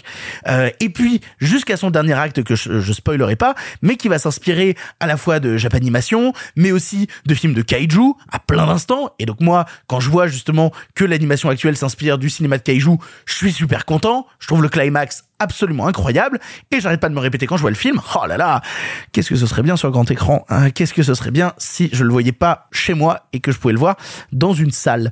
Puis surtout, moi j'aime bien ce que le film raconte en fait. Justement, ce que c'est que l'éveil des premières hormones et puis surtout les relations avec des mères toxiques ultra protectrices. Je trouve que ça le raconte très bien. En fait, justement, ça réussit à aborder les thématiques des, des premiers fantasmes, des premières règles et tout ça, sans que ce soit jamais lourd et qu'en plus ça puisse parler à un public masculin. Je trouve ça assez fort en fait, à plein d'instants, que j'arrive toujours, même moi en tant que public masculin, à m'identifier au personnage, alors que je vois littéralement cette gamine comme une dessinatrice de fanfiction, euh, en tout cas dans le premier acte. C'est littéralement ça, ça réussit à saisir le truc d'une époque, alors que et c'est ça, c'est très fort. Le film est situé en 2002, donc on est à l'époque des boys bands, on est à l'époque des Tamagotchi, et puis surtout on est à l'époque où la réalisatrice avait cet âge-là. Il y, a, une véritable sincérité, et en fait c'est ce que je découvre dans, quand je parlais de, euh, de symboles de film majeur, film mineur. Eh ben, je me rends compte qu'à chaque fois que j'ai vu un film mineur, c'était un film qui avait la sincérité de son auteur derrière poussé à l'extrême. C'est-à-dire que quand je vois Luca, le réalisateur te raconte son enfance en Italie et justement, quand je parlais euh, tout à l'heure pendant la période d'actu du parallèle homosexuel qu'on pouvait faire dans Luca, le réalisateur y a insufflé beaucoup de choses aussi qui lui, qui lui sont profondément propres. Et c'est ce que je vois dans Alerte Rouge. J'y vois la profonde sincérité d'une réalisatrice qui veut raconter ce qu'elle a connu dans son enfance avec justement bah, les sino-canadiennes. Donc le film se déroule dans une famille asiatique et dans les dogmes d'une famille asiatique qui se situe pourtant au Canada. Et donc non, c'est pas un film mineur, c'est un film qui est ultra personnel, qui revient à l'humain de son auteur avec comme envie de te raconter les moments où tu t'émancipes de tes parents pour devenir un humain pour toi, ce que ça implique dans tes relations amicales, ce que ça implique dans la vraie entrée de l'adolescence de faire disparaître la bête en fait. Puis en plus le contexte de la famille traditionnelle asiatique, ça vient rajouter des paliers de dogmes à respecter que moi je ne connaissais pas et qui m'intéressent tout le temps et qui vont me saisir et qui vont me saisir en termes d'émotion comme à l'époque j'avais été saisi par le précédent court métrage de la réalisatrice qui s'appelle Bao euh, et que je vous encourage vraiment à un petit découvrir. chef-d'œuvre, Bao. Ah oui, non, c'est vraiment très bien. Elle avait gagné l'Oscar d'ailleurs à l'époque pour euh, pour ce court métrage. Donc voilà, j'aime beaucoup Alerte Rouge. Je ne pense pas que ce soit un film mineur. Je pense que c'est un film ultra personnel que la réalisatrice a eu besoin de faire pour pouvoir vider plein de choses et en même temps avec un recul qui lui permet d'y ajouter toute la dimension comique toute la dimension de ses amis qui à un moment l'ont sauvée face à sa famille, de comment elle a grandi dans ce truc-là, de comment elle a vu sa mère subir les conséquences de relations avec sa mère, comment justement il y a aussi tout ça qui à un moment crée un impact et qui crée cette scène finale où je peux pas aller trop loin mais je trouve le climax euh, je trouve le climax vraiment dément. Je crois que j'ai pas arrêté de pleurer pendant la dernière demi-heure. Euh, voilà j'ai fait mon, mon, mon Arthur Sios pendant la dernière demi-heure. Je n'ai fait Bienvenue au club. pleurer euh, pendant la fin de Alerte Rouge que je trouve extrêmement réussi et je commence à en avoir un peu plein le cul que euh, Disney considère que les films Pixar sont euh, que des produits d'appel pour sa plateforme de merde et pas des films d'auteur qui mériteraient d'être dans des salles de cinéma. Ça commence à me casser sincèrement les couilles. Je crois qu'une des raisons qui avait été invoquée à l'époque, c'était oui, les films familiaux, ça marche quand même pas très bien, blablabla, blablabla. Encanto, plus de 3 millions d'entrées en France, allez vous faire cuire le cul.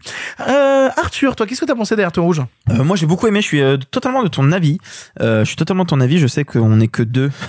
Ouais, ouais, non. Ah, Petit c'est- spoil C'est c'est pour, ça qu'on- Oupsie. c'est pour ça qu'on commence, vas-y. Euh, non, moi, il y avait déjà pas mal de choses qui m'intriguaient, à commencer par le fait que c'est le premier Pixar réalisé par une femme depuis Rebelle, sachant même que Rebelle, en fait, la réalisatrice a été euh, mise de côté en plein, en pleine production.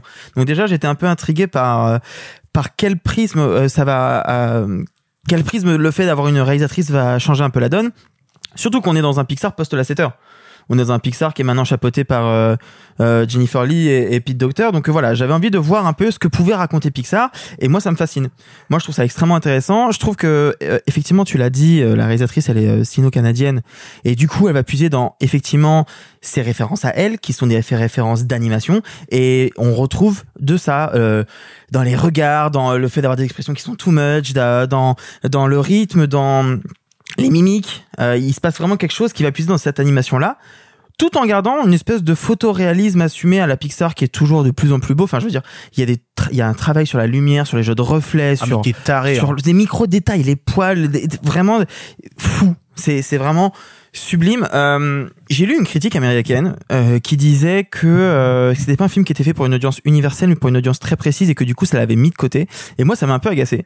Et j'ai vu que ça a agacé un peu plein de gens en fait, parce que ce qu'il disait, c'était grosso modo, je suis pas de culture asiatique, donc je comprends rien à votre film, ça me saoule. Ou je suis pas une fille de 13 ans. Non, euh, Non. Bah, je, crois je- crois que c'était euh, c'était sur le biracial dont il parlait. Hein. Ok, parce que j'ai vu passer le tweet et je savais Ah, pas. Je sais, je, personnellement, quand j'ai lu, je savais pas s'il le prenait sous le spectre de Dans tous les pas cas, c'est stupide. Oui. Dans tous les cas, Oui. c'est stupide. Bah, et parce, que, parce que littéralement, tu peux agripper le film par justement le côté relation euh, mère-enfant et que le, la côté- le côté justement famille overprotectrice euh, à plein d'instants. Donc tu peux t'y accrocher même sans euh, tous ces biratios à la con. hein. Non, mais c'est-à-dire que, tu sais, ça peut être quelque chose qui, ça peut être un point de départ pour évoquer quelque chose qui manquerait de narration pour te permettre de rattacher au film. Là, c'est pas le cas. Là, c'est juste un truc pur, bête et méchant. Et je suis retombé sur une critique de Robert Eggert. Célèbre critique hein, sur Shihiro qui disait une phrase que moi je trouve assez belle. Les films faits pour tout le monde ne sont faits pour personne et c'est que les films à propos de personnages spécifiques dans un monde très détaillé qui sont vraiment envoûtants parce qu'ils n'essayent pas de vous satisfaire. Et c'est vraiment ce que j'ai ressenti devant Alerte Rouge. Il y a vraiment eu ce truc de, effectivement, ça parle pas de moi. Ce n'est pas forcément fait pour moi. Et pourtant, j'étais hyper stressé pour elle. J'étais tout le temps euh, tendu. J'avais envie qu'elle qu'elle arrive à, à dompter son panda. J'avais envie qu'elle n'aille pas trop loin. Il y a vraiment ce truc où, où j'étais vraiment embarqué dedans. Et vraiment, ça ça m'a eu.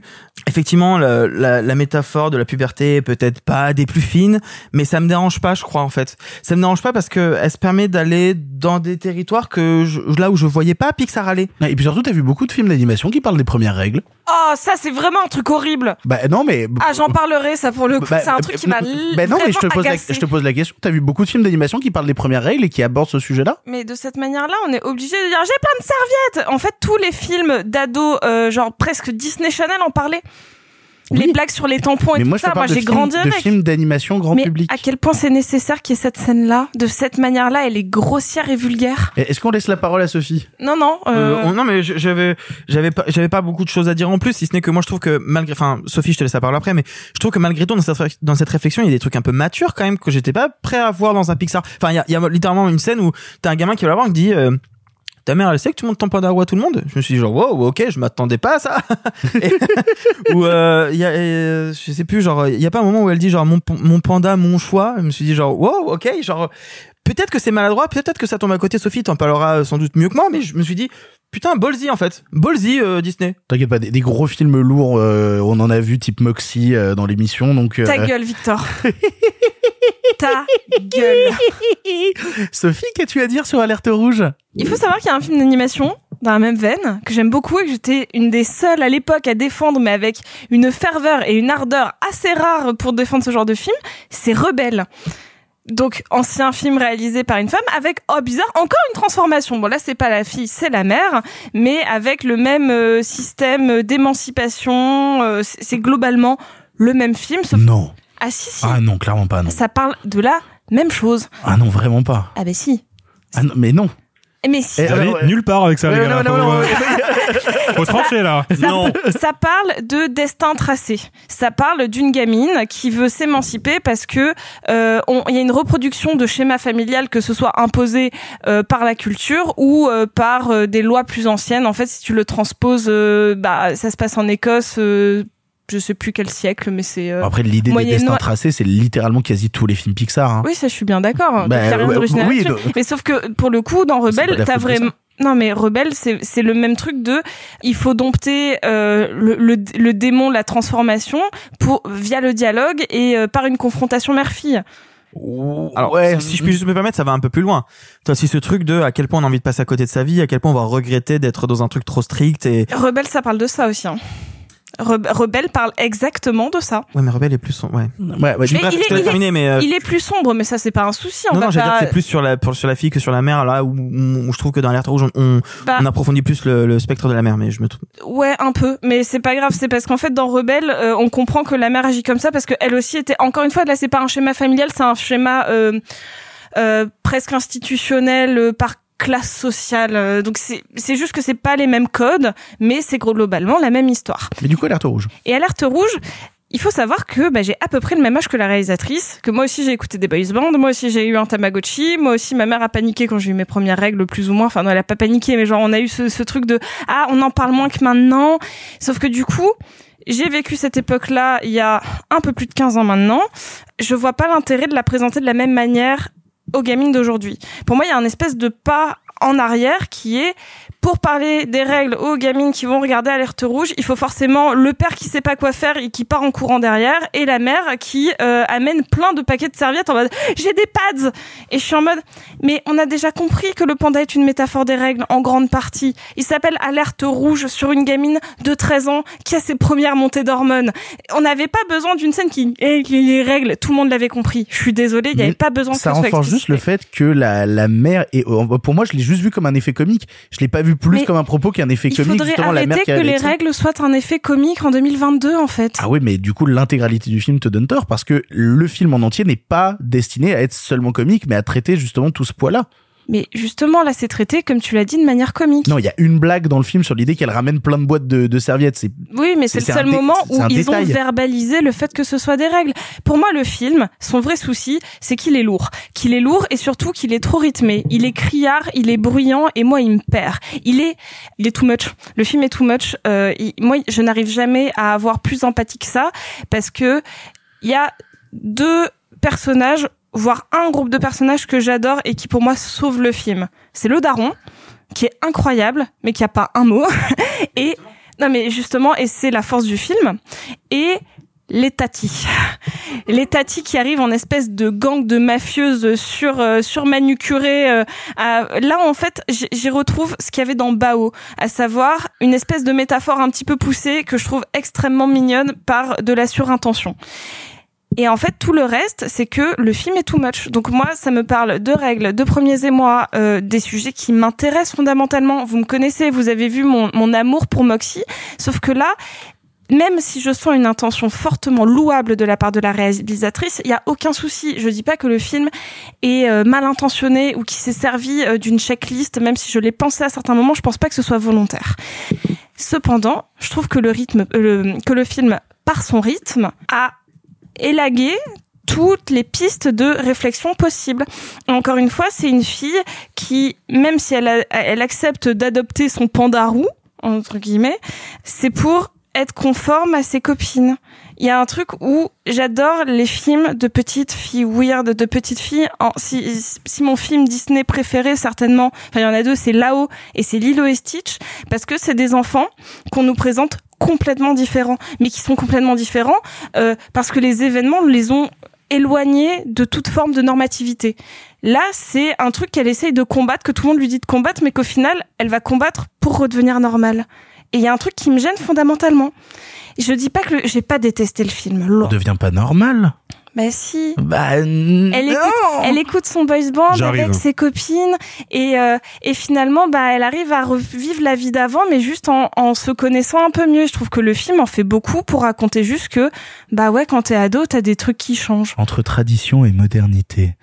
Non mais enfin vous voyez en plus j'ai l'impression d'avoir été très virulente alors que je déteste pas le film. C'est juste que avant ça il y a eu d'autres films que j'ai trouvé plus réussis sur le sujet et que on est en c'est c'est pas parce qu'elle parle d'une époque que j'ai connue aussi encore une fois on a le même âge avec la réal qu'aujourd'hui c'est pertinent de le dire. C'est pas parce que euh, au début des années 2000 euh, c'était un peu gênant de parler des règles avec ses parents qu'aujourd'hui ça devrait être encore un sujet de l'aborder de manière comique de cette manière. Alexis. Euh, bon, je vais essayer d'être assez bref hein, parce qu'il y a beaucoup de choses qui ont déjà été euh, été dites. Moi non plus, j'aime pas euh, j'aime pas le film. Euh, en fait, Oh là là. Ok. non mais moi mais moi je suis moi je suis Ah, non, non, attends, Sophie a dit qu'elle avait pas fondamentalement pas aimé le Ah mais film. moi j'ai pas aimé le film. Ah ouais, d'accord, bah, très bien. J'ai pas aimé le film. Non mais parce que bon voilà. Moi c'était hein, des trucs très précis. Oui, bah oui, oui. Quand je vois un film et que je m'en fous, c'est-à-dire que je l'aime pas. Euh, en fait, Mais ça, c'est parce que t'es profondément misogyne. euh, non, non, c'est parce que je suis, c'est parce. Il a fait alors. Attends. c'est parce que c'est parce que je suis émancipé à la différence du film et c'était là tout le problème. Euh, parce que moi en fait, me sortir un récit d'émancipation en 2022 qui ne tourne que autour de la structure familiale, ça me pose problème. C'est-à-dire que comme l'a, euh, relevé déjà Sophie, euh, cette gamine là, ok, elle va s'émanciper de sa mère, elle va trouver sa propre identité, très bien. Mais c'est quoi sa propre identité? Sa propre identité, c'est cocher toutes les cases du cahier des charges que lui impose la société. Mais c'est pas ça l'émancipation. Et là, pour moi, le film est complètement à côté de la plaque. C'est que déjà, bon, il y a, un problème qu'on va évacuer tout de suite. Moi, je trouve qu'en termes d'écriture, il y a un problème gigantesque dans le film, c'est que l'enjeu n'a aucun intérêt. C'est-à-dire que les thématiques sont intéressantes, éventuellement, se libérer de la pression familiale, trouver sa voie, etc. C'est intéressant, mais l'enjeu n'a aucun intérêt. Si je compare avec, par exemple, Monstre et compagnie, l'enjeu de scénario de Monstre et compagnie, c'est ils ont enfreint une règle qu'il ne fallait pas enfreindre, et ça risque de semer le chaos dans le monde entier. Euh, et c'est de leur faute. C'est un enjeu de taille. On a peur pour les personnages, on a peur des conséquences. Là, l'enjeu, c'est merde, elle va peut-être rater le concert de son boys band préféré. Qu'est-ce qu'on s'en branle Mais quoi on revient à quelque chose de plus intime, et c'est la volonté non, de la de- réalisatrice. on revient à quelque chose d'anecdotique parce que si elle va pas à ce concert-là, ok, elle va faire la gueule trois semaines. C'est une ado, quoi. Au bout d'un moment, faut arrêter de, de surligner tout en permanence. Ah, j'ai pas- envie d'être ta fille, hein. Waouh. Alors si, t'as envie d'être ma fille, parce que si la clé du bonheur, c'est d'aller à un concert de boys band, c'est vraiment que t'étais très mal éduqué. Euh, mais- j'ai envie d'être ta fille, Alexis, bon. y, il y a un moment où il faut quand même se poser les bonnes questions. Le film nous montre un personnage dont le seul objectif est de valider tout ce que la société attend d'elle. Quoi. Elle a 13 ans dans le film, si je ne dis pas de bêtises, elle a 13 Ouais, ans. 13 ans. Alors, je ne peux pas dire dans quel contexte ni à quel moment. Il y a un moment où elle twerk. Et c'est montré comme quelque chose de Eh, c'est cool, elle s'émancipe. Elle a 13 piges. Et l'une des problématiques identifiées récemment dans notre société, c'est la sexualisation des très jeunes filles. En faisant ça, elle valide ce schéma-là. Donc c'est pas du tout un récit d'émancipation, ne serait-ce que pour ces quelques secondes-là, en fait. Le, film se contredit. Il me vend une adolescente qui s'invente une identité, qui s'invente une personnalité propre, en me montrant le parcours d'adolescente le plus random et le plus banal et le plus cliché qui soit. Comment je peux rentrer là-dedans? Et en plus, l'enjeu c'est un concert de boys band quoi. Est-ce que j'ai une gueule à écouter des concerts de boys band? Non. Mais c'est Donc, justement ça qui est passionnant, c'est comment quand t'es gamin, les enjeux qui peuvent bouleverser ton monde sont des enjeux qui, à partir du moment où tu atteins l'âge adulte, te semblent euh, Mais- infimes, te, te semblent justement inintéressants. Alors que à l'époque, quand t'es gamin, ces enjeux-là, ne pas aller à telle soirée, ne pas rencontrer telle personne, ne pas faire telle chose, qui pour le coup paraît aux adultes, c'est pas grave, elle passera à autre chose. Pour ces gamins-là à l'époque, c'est tellement important Mais- que ça symbolise le renversement de leur monde. Oui, mais Oui, non, regarde, mais- en fait, Ale- Alexis a soulevé un truc très intéressant. Si on compare aux autres Disney, Mulan, elle va sauver la Chine. Euh, attends, j'en avais d'autres. Même dans les Mitchell versus The Machine, vraiment, il y a genre, au début, elle veut juste aller. Mais les au- personnages Mais sont c'est pas un- obligés de sauver le monde Mais pour avoir des enjeux dans, le- des c'est enjeux quoi dans l'enjeu- leur c'est quoi vie. l'enjeu de Ratatouille? Mais oui, Il y a zéro enjeu, le film est Ah immense. bah, et et il y a vraiment une confrontation entre deux univers dans Ratatouille. L'enjeu, l'enjeu de Ratatouille, on est quand même sur un rat qui veut rentrer dans le monde des humains. En termes d'enjeu, Oui, mais s'il se fait choper, s'il se fait choper, bah il fuit. il va Il, mourir. il mou- il meurt. Bah non, parce Eh ben, qu'ils c'est- font toujours la c'est- fuite. C'est une vermine, c'est-à-dire que le film nous place du point de vue d'un être vivant qui est considéré par l'espèce dominante comme un vermine. nuisible qu'on doit exterminer. C'est littéralement ça l'enjeu de Ratatouille, l'enjeu émotionnel de Ratatouille. Et lui veut faire partie de ce monde-là. Là, c'est passionnant. Là, on me montre une gamine qui veut assister au concert de son boys band préféré, et si elle y assiste pas, je suis censé trouver ça aussi intense que les enjeux exposés précédemment. T'es censé te mettre à la place d'une gamine de 13 je ne ans. peux pas me mettre à la place d'une gamine de 13 ans qui représente un parcours de vie et de société que je désapprouve politiquement et idéologiquement de A jusqu'à Z. Oh, Un film et qui me dit- revient à ce que je disais, parce qu'il est juste profondément. Mais non, mais un film. Non. Un- Mais si tu sors cette carte-là deux fois de suite, c'est que t'as pas d'argument. Un- un film, joué, un film qui me promet un parcours émancipateur et qui me montre l'exact contraire de l'émancipation, c'est soit et je pense que c'est le cas de ce film-là, un film inconscient de lui-même, soit un film profondément malhonnête. Je vais pas faire de procès d'attention, je pense pas qu'il le soit, je pense juste que le film n'a pas conscience d'à quel point il rate le coche. Vous l'aurez compris, on est très divisé concernant Alerte Rouge. Le film est disponible sur Disney+. Malheureusement, il est pas en salle. Vous avez qu'à... Ah oui, parce qu'en fait, à aucun moment, vous, vous avez parlé du propos de fond, vous avez pas parlé de, de, de l'image, du travail... du Bah, c'est c'est très beau, et heureusement que c'est très beau, c'est un Pixar, ça coûte très cher, c'était pas beau, ce serait un scandale. Voilà. ah, mais au bout d'un moment, euh, pardon, hein, mais. euh, Non, bah, Le non, cinéma. mais le travail des techniciens, le... la- Oui, la- oui, c'est très beau, ils ont été très bien payés, bravo pour eux. oh là là, quel cynisme. Bref, pas on, sûr. on vous laissera vous faire votre propre avis en allant le voir. On va passer à quelque chose de radicalement différent, puisqu'on va retourner dans les salles de cinéma pour vous parler de Kung Fu Zora. 缸里面对敌的话，哈嘿， T'attends quoi, Zora, là Tu veux aller où comme ça C'est le papier du divorce. On peut en parler si tu veux.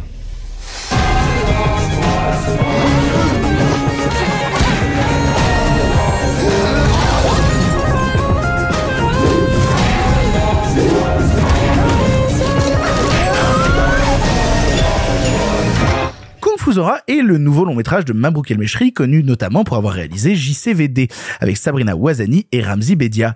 Ici, il est question de la Zora du titre, victime de violences conjugales, qui va tenter d'apprendre à se défendre avec l'aide d'un vieux maître chinois qui va lui apprendre les secrets des arts martiaux. On l'a vu avec Arthur et Sophie et c'est Sophie qui commence. Sophie, qu'est-ce que tu as pensé de Kung Fu Zora? C'est pas parce que je commence que j'ai aimé. Ah bah non mais de toute manière je crois qu'on est à peu près tous d'accord là-dessus. Mais... Ah, mais on va avoir tous les trois les mêmes arguments. Je pense Ouais. que oui. J'ai moins cependant détesté que ce que je pensais. Parce que notamment, si vous vous souvenez, il y avait eu euh, un petit un petit souci au niveau d'une des projections du film. euh, C'est une polémique bidon d'un mec qui est arrivé dans la salle pour dire le film est raciste, tu vois. et sur ça, je suis pas d'accord. Je pense pas que le film soit raciste. Puis même Ramsey à l'époque pendant la projection s'est défendu en disant euh, moi tu m'accuses de faire un film raciste donc euh, il y, avait eu tout Ah, un débat. l'époque. même même le réalisateur. Enfin, enfin, je je je pense Oui. que le film n'est pas raciste. Cependant, malgré lui, il participe à une propagation de clichés qui est un peu ras-le-bol. Mais moi, je vais pas rentrer dedans. C'est mais je, oui, en effet, on en Bah, a. les trois blancs autour de la table qui débattent de la question du racisme, super, on dirait le plateau de CNews quoi. Vraiment euh, incroyable. T'inquiète. Qui est Pascal Pro? Pas moi. Ce sera moi Euh, cependant, je, je, je trouve que le film est plutôt bien rythmé dans sa première partie. Je trouve qu'il y a quelque chose en termes notamment de jeu d'acteur que je trouve assez agréable à regarder, euh, qui est plutôt cool. La réalisation est pas euh, pas dégueulasse, elle est un peu banale, mais elle est franchement euh, plutôt euh, plutôt dynamique. C'est là que j'en viens au souci. Il y a un vrai souci entre l'intention du réalisateur, ce qu'on sent qu'il veut faire, et le propos du film. Il y a vraiment un truc qui ne va pas. C'est-à-dire qu'on sent que le mec, il veut réaliser un film inspiré euh, de tout, euh, de tous les films d'action asiatiques qu'il a vu quand il était plus jeune. D'ailleurs, il les place un petit peu dedans parce que Sabrina Wazani regarde un film avec euh, Bruce Lee. avec Bruce Lee. Et où il y a Jackie Chan aussi. Voilà.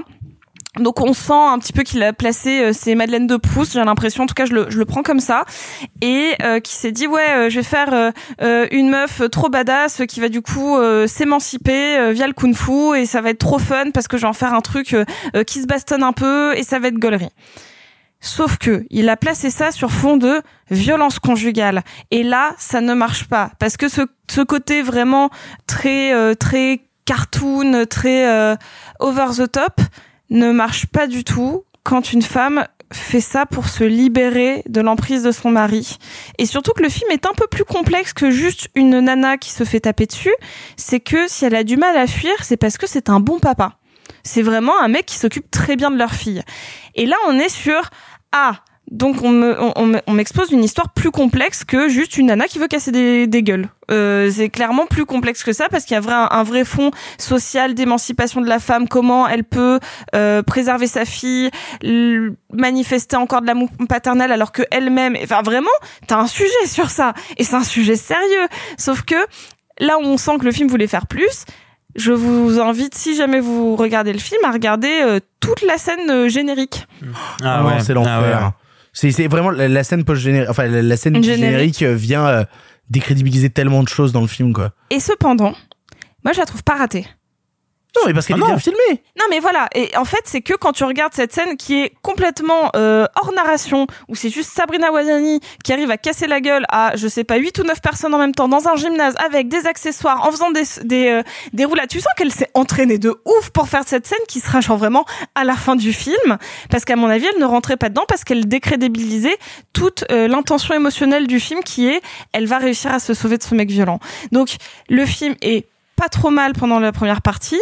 La fin me donnait plus ou moins rétrospectivement l'espoir de voir un truc un peu gaulerie, mais qui se foire, mais monumentalement, dès que ça revient à son sujet. Parce que tu ne peux pas mélanger les deux, ça ne fonctionne à aucun moment parce que le film est trop sérieux, trop ancré dans le réel, avec des problématiques trop concrètes pour que ça fonctionne. Ça en devient même extrêmement gênant. Voilà. Je, je suis assez d'accord avec toi. Je, je risque un peu de répéter ce que t'as dit. En fait, moi j'ai le problème avec le film qui assume pas son truc jusqu'au bout à plein d'instants et qui assume pas même les artifices qu'il met en place. C'est-à-dire qu'au début du film, il y a une voix off qui est un peu lourde en plus. Il y a vraiment une voix off euh, un peu un peu pompeuse. Puis elle va disparaître vraiment à la moitié du récit. Vraiment la, juste l'artifice qui tenait la narration du film va disparaître. Et puis même au début du film, le film assume pas sa temporalité. Il te place une situation, puis après il te dit six mois plus tard, puis après il te dit six ans plus tard. Il y a un truc déjà où t'arrives pas à cadencer le récit juste en termes de temporalité. Tu te poses des questions sur ce qui va suivre. Et le truc, c'est que le film arrive à m'agripper, comme tu parlais, avec, euh, avec son travail de filmage, parce que Mabou Meshri, il sait faire des, des vrais beaux plans. Ça- bon, tu sens que ça a bossé. Il y a un travail notamment sur les aplats de couleurs que j'aime beaucoup dans le film.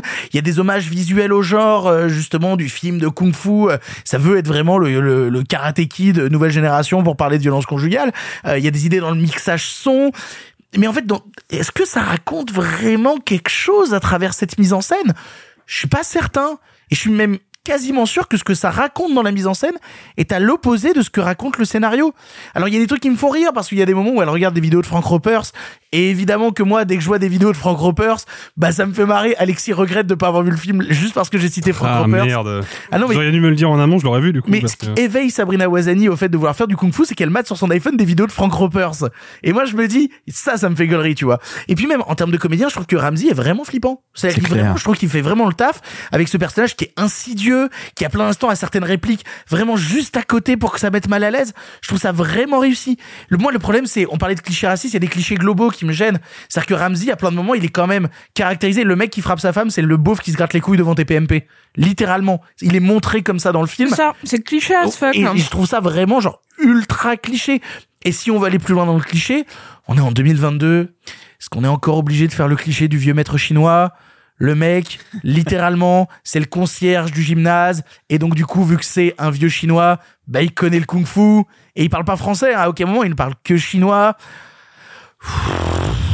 Alors vraiment, on parlait de est-ce que le film est raciste? Je suis presque sûr qu'il y a un racisme euh, anti-asiatique. Comme la daronne? Ouais, ah ouais. ouais, il y a un racisme anti-asiatique dans le film qui est quand même assez terrible. Et puis, à part son dernier acte, c'est quand même un film qui manque vachement de kung-fu pour un film qui s'appelle Kung Fu Zora. Sauf la scène de 8 minutes au moment du générique. En fait, c'est ça. C'est en fait, il y a un vrai problème dans le ton même du film, parce que à vouloir ancrer tout ça en profondeur dans le réel, à plein d'instants, parce que le film se veut avec une dimension réaliste profonde et marquée, et ben en fait, dès qu'il y a des incursions de kung-fu à l'intérieur, ça fait ultra déplacé.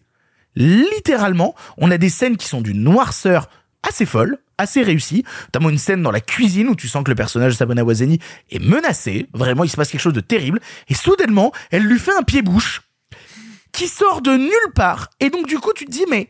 Il se fait aspirer la bouche par l'aspirateur. Ouais, non mais ça c'est oui, ça c'est plus tard, mais je veux dire, Mais la, quand même. la première fois où elle le menace vraiment, c'est le moment où elle lui met un pied-bouche dans la cuisine, et où t'as ce truc où tu fais mais ça n'a rien à voir avec ce que je suis en train de montrer. Et donc du coup, le film semble vouloir danser sur deux thématiques en permanence qui n'arrivent pas à s'agencer ensemble. En fait, la question même que je me suis posée derrière, c'est est-ce qu'il fallait faire un divertissement à partir de ce sujet? Ah. Est-ce que la thématique du divertissement pour parler des violences conjugales, c'est une bonne idée? Là, c'est South c'est le Park bon qui refait jusqu'à la garde, en fait. C'est la... non, mais c'est un peu ça. C'est un peu ça. Et puis surtout avec les 20 dernières minutes qui virent à l'absurde total. Vraiment, les 20 dernières minutes ne sont plus le même film. Vraiment, ça n'a aucun sens. Ça délaisse le su- sujet. Ça ajoute un nombre de bruitages rigolos complètement stupides au milieu qui veulent faire référence au genre mais qui donc ne sont plus du tout dans la thématique. Et en fait, quand je sors du film, je sors avec le sentiment que, parce que j'ai vu, c'est un peu gênant en fait. Parce que vu que le film ne se décide pas, et ben je n'arrive pas à me décider sur ses choix et je trouve ça juste vraiment cringe en fait. Voilà, j'aime pas ce mot. Le mot cringe, je trouve qu'on l'utilise vraiment à toutes les sauces pour rien. Mais vraiment, c'est ce que m'a évoqué Kung Fu Zora à plein instant, c'est ah, ouais cringe. Je suis gêné. Je suis gêné parce que on sent que vous voulez faire plein de trucs, mais aucun de ces trucs marche ensemble et, et ça donne juste un sentiment profondément gênant. Arthur, pour conclure. Oui, mais tu vois, là où je, je, je te rejoins et en même temps je rejoins Sophie, c'est que moi j'y allais en pensant mais détester tout de A à Z. Tu vois, j'y allais en disant c'est horrible, le pitch est horrible, rien ne va me plaire. Mais quand même, il y a ce truc de, je trouve, dans la première heure, parce que Oui, pour moi c'est pas la première moitié, hein, pour moi c'est la première heure. Mais parce que Mabrouk El Meshri, c'est filmer des trucs en fait. Mais c'est pas que filmé en fait, je trouve que c'est bien écrit en fait. Je trouve que ça raconte vachement bien le parcours d'un homme qui euh, parce que Les 10 sa premières minutes avec les quatre temporalités, c'est bien écrit. non, pas ça. Tout le- tout le- toutes les 50 minutes qui suivent de ça, c'est-à-dire que tout le quotidien de ce mec qui se fait chier, et qui du coup, sa, sa, sa frustration passe par d'abord euh, de la jalousie, puis de la possession, puis un coup. Et Wazani, qui est par ailleurs, parce que t'as parlé de Ramsey, et je suis d'accord, Ramsey il est incroyable, mais Wazani Elle est hyper forte. Ouais, dans cette c'est une espèce de, actrice. de fausse candeur, de je suis trop contente d'être là, et elle masque la violence, et en même temps, je trouve que c'est bien construit. Je trouve que c'est vachement bien construit ce parcours-là de comment elle, elle décide il faut que je le quitte et en même temps je peux pas. Comment elle décide de prendre des cours? Alors effectivement, euh, le mec du gymnase, c'est pas possible en 2022 de faire ça. Mais en fait, ce qui ça raconte derrière de je veux reprendre possession de mon corps, je veux reprendre possession de mon environnement parce qu'en fait les scènes de de- de- d'entraînement, euh, le, le, le, concierge du gymnaste du gymnase chinois euh, reconstitue euh, parfaitement sa cuisine pour qu'elle puisse s'entraîner dans son environnement. C'est hyper intéressant. Et en fait, cette volonté, en plus de, de raconter. Créer des effets comiques à partir du fait qu'elle a des bleus sur la gueule. Je veux dire, le- le- la blague comique. C'est pas ça où, que je veux où- dire. où elle est à la porte du bus et elle dit J'ai telle maladie. Non, c'est telle maladie. Non, c'est telle maladie. Pour, en Pour fait, moi, c'est pas drôle ça. C'est hein. pas drôle, hein. Ah, pour moi, c'est pas drôle du mais tout. c'est monté comme une Non, sorte de jump non, cut non, comique. Pour moi, c'est monté comme une scène qui te montre à quel point on essaye de masquer la vérité à chaque fois dans ce genre de Oui, mais le situation. montage essaye de rendre ça comique. Ça, ça Je me l'ai- pose ah bah, problème. Tu vois, je l'ai pas ressenti comme ça, moi. Ah putain, moi, ça m'a vraiment gêné. hein. Et puis, il y a un autre truc que le film essaie de raconter qui, moi, me fascine. C'est, euh, c'est pas parce que tu as la force physique et que tu sais te défendre que tu y arrives pour autant. Et ça, je trouve ça hyper intéressant. En fait, de ce truc de se dire, c'est en vrai, Wazani, dès, dès la, pff, allez, dès les 40 premières minutes du film, elle peut déglinguer Ramsey. Mais elle y arrive pas. Elle y arrive pas parce qu'en fait, c'est hyper dur de répondre à la violence. Et, et je trouve que ça veut raconter plein de choses, sans doute trop, et sans doute pas dans un film qui se veut au final comique et qui passe à côté. J'ai eu, j'ai eu cette sensation, comme tu l'as dit par rapport à la scène de, de, de fin, mais même au-delà de ça, sur un peu tout le film, c'est un film qui a été charcuté au montage, non? Tu sens le je, truc. Je, je serais euh, pas étonné, tu vois. Et pour, pour qu'on se retrouve avec cette scène-là pendant le générique, Ouais. je serais vraiment pas étonné. hein. tu, vous sentez pas le truc de Ah, si, euh, si. il y a des personnages qui apparaissent puis qui disparaissent et qui reviennent que bien plus tard et on sait pas trop pourquoi de euh, alors effectivement il y a cette scène de baston mais même enfin euh, il a assez en fait t'as l'impression qu'il a essayé d'insérer la comédie populaire euh, le drame social et les films de kung-fu en un Sauf qu'en fait, bah, c'est vraiment dichotomique. En fait, tu peux pas faire ça. Ça marche pas. Euh, C'est lui Lélo, ce film. C'est lui Lélo. Très, très. Voilà. Je cherche. Je Euh, cherchais non, mais c'est littéralement ça. En fait, c'est un film qui est. int- euh, je suis pas sûr qu'on pourrait regarder que la première heure parce que ça, ça manque de conclusion malgré tout. Mais en fait, j'aurais aimé que ça s'arrête là. J'aurais aimé qu'on on la voit s'entraîner et qu'elle n'arrive pas à répondre parce que ça raconte beaucoup de choses. Ça raconte au final beaucoup plus de choses que quand elle lui défonce la gueule. Et c'est dommage parce que en plus, effectivement, les deux acteurs sont vraiment. Ça faisait longtemps que j'ai- et pourtant j'aime beaucoup Ramsey. J'aime vraiment beaucoup Ramsey. Ça faisait longtemps que je l'avais pas vu aussi bon Ouais, c'est vrai. même dans euh, Zai Zai Zai Zai, il est euh, sympa, mais tu vois, là, vraiment, il propose un truc qui est dur, tu vois, qui est Puis il a vraiment l'air de fort. vraiment défendre le film. Hein. Ouais, Ah oui, lui, et Wazani, vraiment. elle est forte. En fait, Wazani, je, je découvre l'actrice, je me dis, waouh, elle peut proposer des trucs costauds. Ah bah, je l'avais vu sur scène pour les justes, elle envoyait déjà du, du, du pâté, quoi. Donc c'est c'est c'est en fait c'est c'est un- une énorme frustration en fait ce film. C'est je sais pas co- comment ça aurait pu être réussi. Je suis pas sûr que ça avait un potentiel de réussite. Ça reste raté. Vous l'aurez compris, on n'est pas totalement convaincu par Kung Fu Zora. On vous laissera peut-être le voir en salle si jamais ça vous intéresse. Il y a une autre comédie, comédie à moitié, qui est sortie en salle cette semaine, comédie française dont on avait envie de vous parler. Il s'agit de Murder Party. C'est de l'humour. Bon, c'est de l'humour de papa, mais c'est de l'humour. Il est mort. Je viens de tuer César. Et je suis parmi vous. Si tu ne me démasques pas, tu meurs. Liste des suspects. Théo, Salomé, Joe, Léla, Armand, Hercule devraient jouer à trois jeux. Amusez-vous bien. Chaque jeu libérera un indice sur mon identité. Il y a un tueur fou dans la maison et vous, vous allez jouer à des jeux. Si tu joues pas, tu meurs. Murder Party est un long métrage de Nicolas Pleskov avec Alice Paul, Eddie Mitchell ou encore Miu Miu. Véritable wooden it, on y suit un on y suit une jeune architecte perdue dans un manoir dédié aux jeux de société où vient d'être commis un meurtre. Qui est le meurtrier? La meurtrière Il va falloir mener l'enquête. On l'a tous vu ici et c'est Alexis qui commence. Alexis, qu'est-ce que tu as pensé de Murder Party? Je crois que quand tu avais vu la bande-annonce, tu nous avais dit il y a quelques semaines, eh, ça m'intéresse quand même Murder Party. Ouais, ouais, ça m'intéresse. En fait, moi, c'est très particulier parce que j'ai été refroidi par l'affiche. Oui, qui, Euh, qui plagie Knives Out. à Oui, mais bon, 2000%, alors, euh, c'est- c'est logique, mais, mais qu'il faisait de manière tellement frontale et évidente que, que c'était à mon sens un peu dénué de charme. J'avais été pas mal séduit effectivement par la bande-annonce où je me disais tiens, il se passe quelque chose. Il y a, un concept intéressant, il y a une direction artistique qui détonne un peu de la comédie d'habitude. On n'est pas dans un truc euh, euh, politico euh, on est vraiment dans une comédie à concept et le concept m'intéresse. En plus, je sentais une galaxie de personnages et d'acteurs qui étaient assez truculentes et qui avaient des choses à proposer. Et c'est le cas. Euh, le souci, c'est que pour moi, ça prend pas vie dans le film en fait. C'est-à-dire que tout ça existe sur le papier. Il y a un joli casting, il y a euh, une idée de scénario intéressante. Le problème, c'est qu'une fois passé, euh, à la mise en scène, bah c'est d'une platitude assez, terrifiante. C'est vraiment, ça manque, ça manque d'incarnation. Ça manque d'incarnation visuelle, ça manque de rythme. Le, film est complètement atone et, on n'est jamais embarqué, on n'est jamais complice de cette espèce de petit jeu de, de dupe euh, qui, qui, est par ailleurs assez rigolo. Il y a deux trois répliques bien senties. C'est pas c'est pas une comédie euh, comme on a l'habitude d'en voir, ça c'est évident. Et c'est peut-être pour ça que malgré tout je conseillerais le film parce que je pense qu'il y a des gens qui peuvent être réceptifs euh, à son à son propos. Mais mais pour moi c'est pas abouti quoi. C'est vraiment c'est un premier film qui essaye d'en faire beaucoup et qui malheureusement n'en fait pas assez parce que probablement dépassé par les ambitions de son de son concept de base. Mais en fait ce qui me gêne surtout c'est que le le le film a une une vraie théâtralité qui les pousse pas vraiment. C'est-à-dire que moi j'aurais aimé à la limite que le film mette le paquet sur le côté ultra artificiel et qu'on se sente vraiment dans un décor de carton pâte et tout. Et c'est jamais vraiment le cas.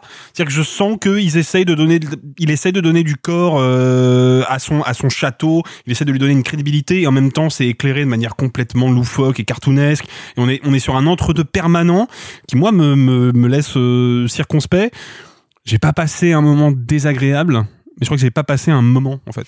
Je- Oh non mais c'est encore que- pire, je crois. Je sais que ça sonne très dur et j'ai pas envie d'être dur avec un premier film parce que je sais que c'est un exercice qui, qui peut être très difficile, surtout quand on porte un projet euh, encore une fois avec un concept euh, Et puis c'est- un jeune cinéaste qui essaie d'imposer un nouvel univers, tu vois aussi. Hein. Oui, c'est ça. Alors, bon. Il essaie pas d'imposer un nouvel univers, un nouvel univers. Il fait Cluedo, tu vois. C'est pas, c'est pas un nouvel univers. C'est que il a ce, il a cette idée, il a ce pitch intéressant. Il essaie de, de le, de s'y accrocher. Mais je pense qu'il lui manque, euh, il lui manque un souffle et un sens du rythme et un sens du tempo qui est essentiel dans un film qui a quand même le principal problème d'être un whodunit. Le whodunit, c'est un genre qui est passionnant, mais qui a un gros défaut qu'il faut réussir à contourner, c'est que c'est un genre qui blablate. Le whodunit, ça blablate tout le temps. C'est des personnages qui réfléchissent et qui se parlent et qui se répondent. Et on l'a vu avec Mort sur le Nil, qui pour le coup n'est pas un premier film et qui est bien pire que Murder Party euh, sur plein d'aspects. Mais le whodunit, quand tu tombes dans ce piège de des tunnels de dialogue qui s'enchaînent, ça devient rébarbatif au possible. Et Murder Party l'est un petit peu malheureusement parce que bah, il manque de rythme et il manque de souffle. Je, je suis assez d'accord avec toi, c'est un film euh, Murder Party qui m'a ni convaincu, ni, je vais être honnête, totalement déçu. C'est-à-dire en fait, j'y vois des volontés qui me plaisent, notamment cette idée d'avoir une France qui est actuelle, parce que ça se passe à notre époque, mais plongée dans les années 70. C'est-à-dire que même les téléphones portables ont une patine années 70, alors que c'est des téléphones portables. Il y, a- il y a un truc qui est intrigant, je trouve, dans la patte globale, un peu haut en couleur, un peu, en fait, un peu BD. Mais il en fait, ça j'aime bien. Il en fait un peu rien. Il, il- c'est- ça, Non, non, ça nourrit pas vraiment le film. Oui, mais je parle juste de, de pure démarche esthétique. Tu vois, le- il y, a- il y a ce côté BD que je trouve assez assumé, qui à un moment me rappelle un peu le travail de Pere Jatko, euh, avec euh, notamment, on en avait parlé euh, récemment, j'ai oublié le titre du film, mon Dieu. Euh, la pièce rapportée, effectivement, c'était la pièce rapportée euh, que j'avais beaucoup aimé et donc du coup ça me rappelle un peu Pere Jatko, ça me rappelle un petit peu euh, des, des travails de symétrie de Wes Anderson par instant et puis il y a ce travail de la lumière très naturel, on pourrait aller chercher très loin, on pourrait aller dire allez ça va piocher dans la lumière de, de, de Dario Argento, on pourrait aller très loin, tu vois, on pourrait aller très très très très loin mais j'aime bien cette idée-là en plus d'avoir chaque personnage qui a son propre code couleur comme dans le Cluedo, tu vois, avec le colonel Moutarde et tout ça. J'aime bien. Le problème, c'est que j'ai vu le film Cluedo. Euh, Il y a un film Cluedo qui existe, qui s'appelle Clou, euh, d'ailleurs, et qui est super, euh, vraiment. Que... Avec Christopher Lloyd. Tout à fait. Et, et je- et moi, j'aime beaucoup le film, qui en plus assumait déjà à l'époque son côté un peu absurde et tout. Et c'est un truc que reprend un peu le film parce que t'as Eddie Mitchell qui, j'ai noté une phrase que dit Eddie Mitchell dans le film, où il dit, en gros, il faut retourner en enfance, au jeu réel, au plaisir ludique. Et c'est ce qu'essaye un petit peu de, de nous montrer le film parce qu'il a cette démarche anti-numérique où on, on retourne au concret en fait. On retourne littéralement au carton-pâte, on retourne littéralement à la maison avec les vrais jeux dans la maison. Mais là où c'était vachement réussi dans Cluedo, c'est que ça n'avait pas besoin de se cacher derrière cette, euh, cette DA pour avoir un scénario qui se tenait et qui était véritablement ludique. En plus, Cluedo allait très très loin à l'époque parce que t'avais ces trois fins qui s'enchaînaient, qui étaient vraiment très drôles sur comment on ment au spectateur et quelle est la dimension de mensonge des personnages. Ça, c'était intéressant. Et là, le film le passe complètement euh, sous le tapis parce qu'il y a plein de moments en fait où rien n'oblige de jouer au jeu. C'est-à-dire que il y a plein de moments dans le film où les personnages disent il faut qu'on joue au jeu. Pourquoi? Parce que le scénario nous l'impose. Il n'y a pas vraiment de euh, le seul truc qui oblige limite les personnages à jouer au jeu, c'est la folie des personnages de la famille, ce qui va être plus ou moins justifié dans son dernier acte.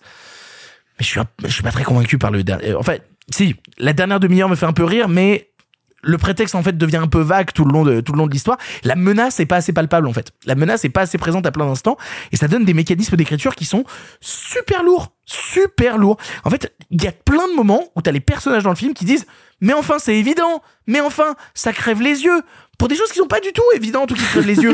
mais en fait, on a l'impression que le scénario nous dit texto toi, spectateur, tu devrais trouver ça évident parce que les personnages te disent que c'est évident. C'est pas parce que les personnages me le disent que c'est vrai. C'est pas parce que les personnages me le disent que j'y crois.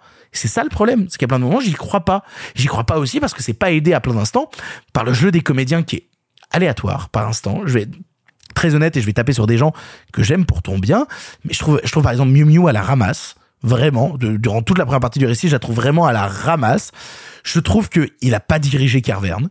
Vraiment, Carverne est en roue libre totale à plein d'instants. En fait, j'ai vraiment le sentiment que c'est Alice Paul qui carry tout. Vraiment qu'elle attrape le film avec elle, elle fait allez on va le porter. Et j'aime bien Alice Paul, j'aime bien ce qu'elle fait dans le film. Mais bon, quand t'as huit personnages et que t'en as qu'un qui essaie de tirer tout le monde, ça devient un petit peu compliqué. Alors après, j'ai tenu devant le film quand même parce que je le trouve assez ludique en fait à plein d'instants. C'est assez ludique en fait pour qu'on ait envie de rester devant. Et comme il y a des jolies idées de réa des jolies idées de DA le fait que chaque personnage a sa chambre qui correspond à un jeu de société différent ça permet de créer donc plusieurs thématiques. Et donc ça permet au film de traiter plusieurs genres aussi. Ça ça m'intéresse. La volonté du cinéaste de vouloir traiter plusieurs genres en un seul film. Chaque jeu a sa propre possibilité comme si t'allais dans un escape game et que t'avais une salle qui était un avion, que t'avais une salle qui était un casino à Las Vegas, bah le film essaye un peu de restituer cette patte-là. Bah pas jusqu'au bout, mais essaye. Mais le problème, c'est qu'il y a des moments où en fait il se prend un peu trop au sérieux pour rien. Et même si la dernière heure arrive à me surprendre et où je fais, bon, je l'avais un peu vu venir, mais ce que vous allez en faire m'étonne et me fait rigoler, bah, je sors du film pas très convaincu parce que je trouve ça euh, très lourd, très mécanique en fait. Et, et je trouve ça dommage sur un film qui justement, le Woodenite, devrait être anti-mécanique, devrait justement me surprendre à tous les instants. Là, je trouve que euh, bah, on est un peu sur des rails qui avancent et où le scénario nous hurle au visage Vas-y, suis-nous Mais pourquoi? Parce que le scénario le dit Bah, nique ta mère en fait Oui, non allons-y Bah non, justement, ce qui est intéressant, c'est quand les personnages déjouent le scénario. C'est tout le principe de ce genre de film à enquête. C'est que tu vas contre la règle établie pour pouvoir surprendre. Le problème, c'est que là, la règle est un peu trop établie. Sophie.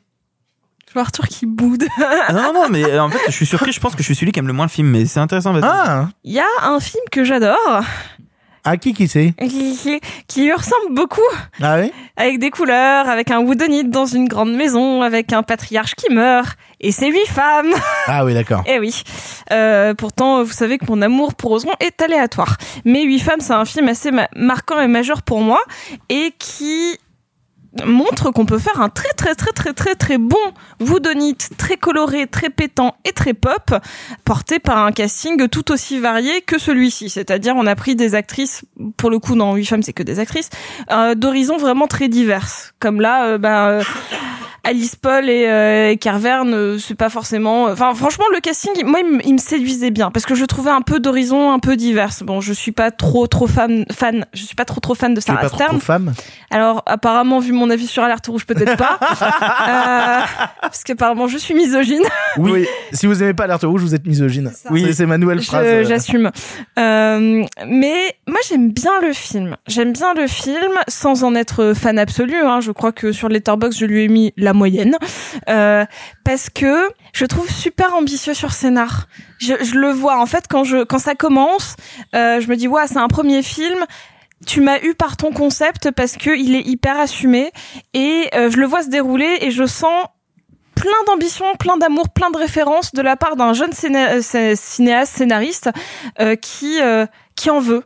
Genre qui pro- qui fait une vraie proposition de cinéma euh, dans un genre particulier qui est la comédie en huis clos sans en être pour autant du théâtre filmé, c'est pas une adaptation de pièce avec des personnages très marqués dans l'univers du jeu de société à l'ancienne.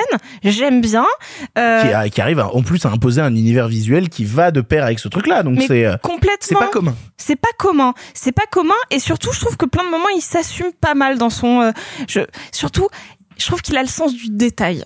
Il y a le, le film est pas bon sur plein de gros aspects. Par contre, c'est les petits trucs qui m'ont fait rire. Genre les tout petits trucs. Par exemple, dans la chambre, euh, dans la chambre de Miu Miu, ces espèces de posters BDSM collés au fond du mur avec des mecs euh, en chest euh, avec des slips en cuir. Franchement, ce petit détail m'a fait rire. Cette espèce de cellule en mode on l'a cachée dans un dans un donjon du château, genre j'aime bien, ça m'a fait rire, c'est une caractérisation intéressante. Je trouve que c'est une scène d'escape game qui est bien milieu, euh, qui est bien meilleure que l'intégralité du film Escape Game. Oh, c'est une horreur ce film. Et je suis pas, je suis pas fan de l'ensemble. En effet, il y a un souci de rythme. C'est lent, ça patauge à plein d'endroits. Le gamin joue comme une pelle. C'est vraiment assez impressionnant. Oui, mais en fait, Non mais je l'adore. il y a- oui, mais il y a un prétexte en fait dans le scénario euh, Eh, pour, je- pour te je- dire pourquoi les enfants. jouent- On peut pas dévoiler le poteau rose, mais il y a une sorte de prétexte où tu fais. Non, ok. Non, non, mais ça c'est un prétexte pour. Bref, peu Ouais, importe. c'est un peu, c'est un peu Ça- ça- grossier. hein. C'est un peu grossier, ça marche pas. Mais du coup, il m'a fait, il m'a fait beaucoup rire parce qu'il y a pas une réplique qui tombe juste. Mais c'est pas grave, je, je- je le trouve mignon le gamin, donc voilà. La fin est attendue parce qu'on a vu ça dans d'autres films que je ne citerai pas parce que sinon ça spoil et que c'est quand même un film avec du spoil. Mais par contre, j'aime bien le twist. Je le trouve prévisible as fuck et mal amené, mais en fait j'aurais aimé qu'il arrive plus tôt. Donc je trouve que c'est un film plein de bonnes intentions, euh, plein d'univers euh, colorés, une très très jolie DA, de très jolis costumes. Enfin vraiment tout est trop cool. Sauf que c'est bancal, ça va pas assez loin, ça va pas assez vite, et je trouve qu'il y a un problème de structure, pas forcément de rythme. Mais j'aurais mis le twist beaucoup beaucoup beaucoup plus tôt parce qu'en fait on c'est pas complètement un whodunit et donc euh, j'aurais aimé qu'on le qu'on change le genre plus tôt dans le film.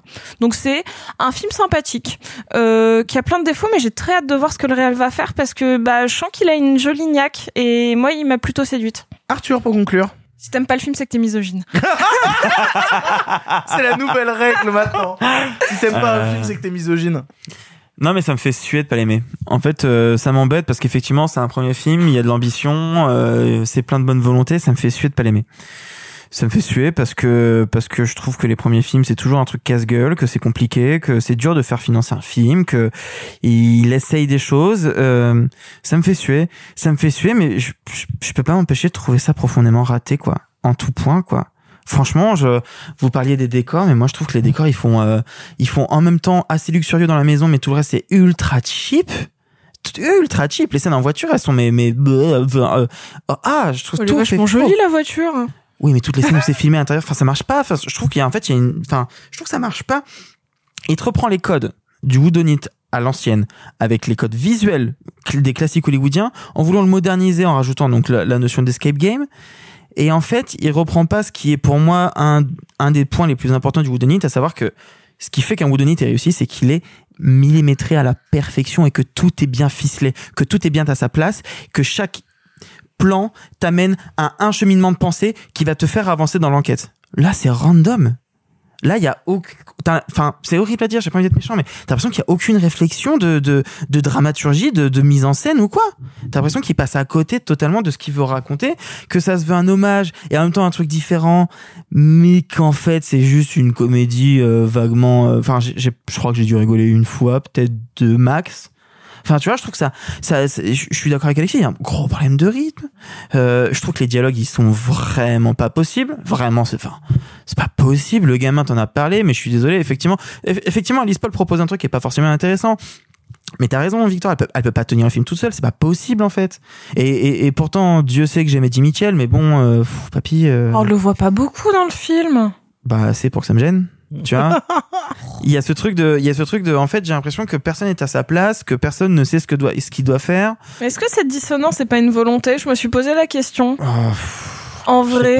Bah, vu le dernier acte, presque. hein. Bah, j'y pense beaucoup. Je, me- je- je- en effet, je pense que ça, ça fonctionne pas du coup, mais euh, mais je me demande si c'est pas volontaire un peu. C'est possible, mais euh, mais tu vois, il y a un argument que tu as utilisé qui moi me gêne un petit peu. C'est pas parce qu'un film est ambitieux qu'on doit forcément dire euh, que c'est bien. Tu vois, il y a ce truc de le film est ambitieux. Oui, il est ambitieux, mais il est quand même profondément raté. Tu vois. Et, et oui, on peut souligner le fait qu'il est ambitieux, mais ça ne sauve pas grand chose pour moi. Parce que je retiens pas grand chose. Je me suis ennuyé. J'ai quasiment souvenir d'aucune scène. Le twist, je l'avais vu, gros comme une patate. Et quand même, quand il arrive, je suis là genre ouais, bon effectivement, ça aurait pu arriver plus tôt, ça aurait pu être mieux amené. Euh, les conclusions, elles sont mais mais ubuesques. Ça ça ça amène à un un- une réaction finale de tu dis mais je ne comprends pas pourquoi tel personnage réagit comme ça, je ne comprends pas pourquoi personne ne réagit face à ça. Enfin, je ne comprends pas le film. Je crois que je comprends pas le film, mais c'est pas grave. Il y a des films qui sont faits pour de, pour euh, tu vois pour plaire comme ça. Murder Party m'est passé mais tellement au-dessus. Mais est-ce qu'on peut dire que Pablo Poli, il est vraiment très joli? Oui, ça, je suis d'accord. Oui, Et- hein. Ah bah si, il est Oui, charmant. oui, oui. Ouais, ouais, non, moi, le seul intérêt que je vois au film, c'est effectivement le fait que j'ai pu avoir Eddie Mitchell. Après, à part ça, voilà. Je suis désolé, mais non, je suis désolé, mais le film vraiment, euh, j'avais aucune attente et j'ai quand même été déçu. Vous l'aurez compris, on est divisé sur Murder Party. On vous laissera le voir en salle pour vous faire votre propre avis. Il nous reste un dernier film à traiter dans, euh, dans la partie présent, qui n'est pas un film sorti en salle, et c'est bien malheureux, mais on avait très envie de vous en parler. Il s'agit de Kimi. Maybe you've just replaced your real stresses with this. Can we please call the FBI? I understand that you have taken some mental health leave in the past. Wh- Why is that in my file?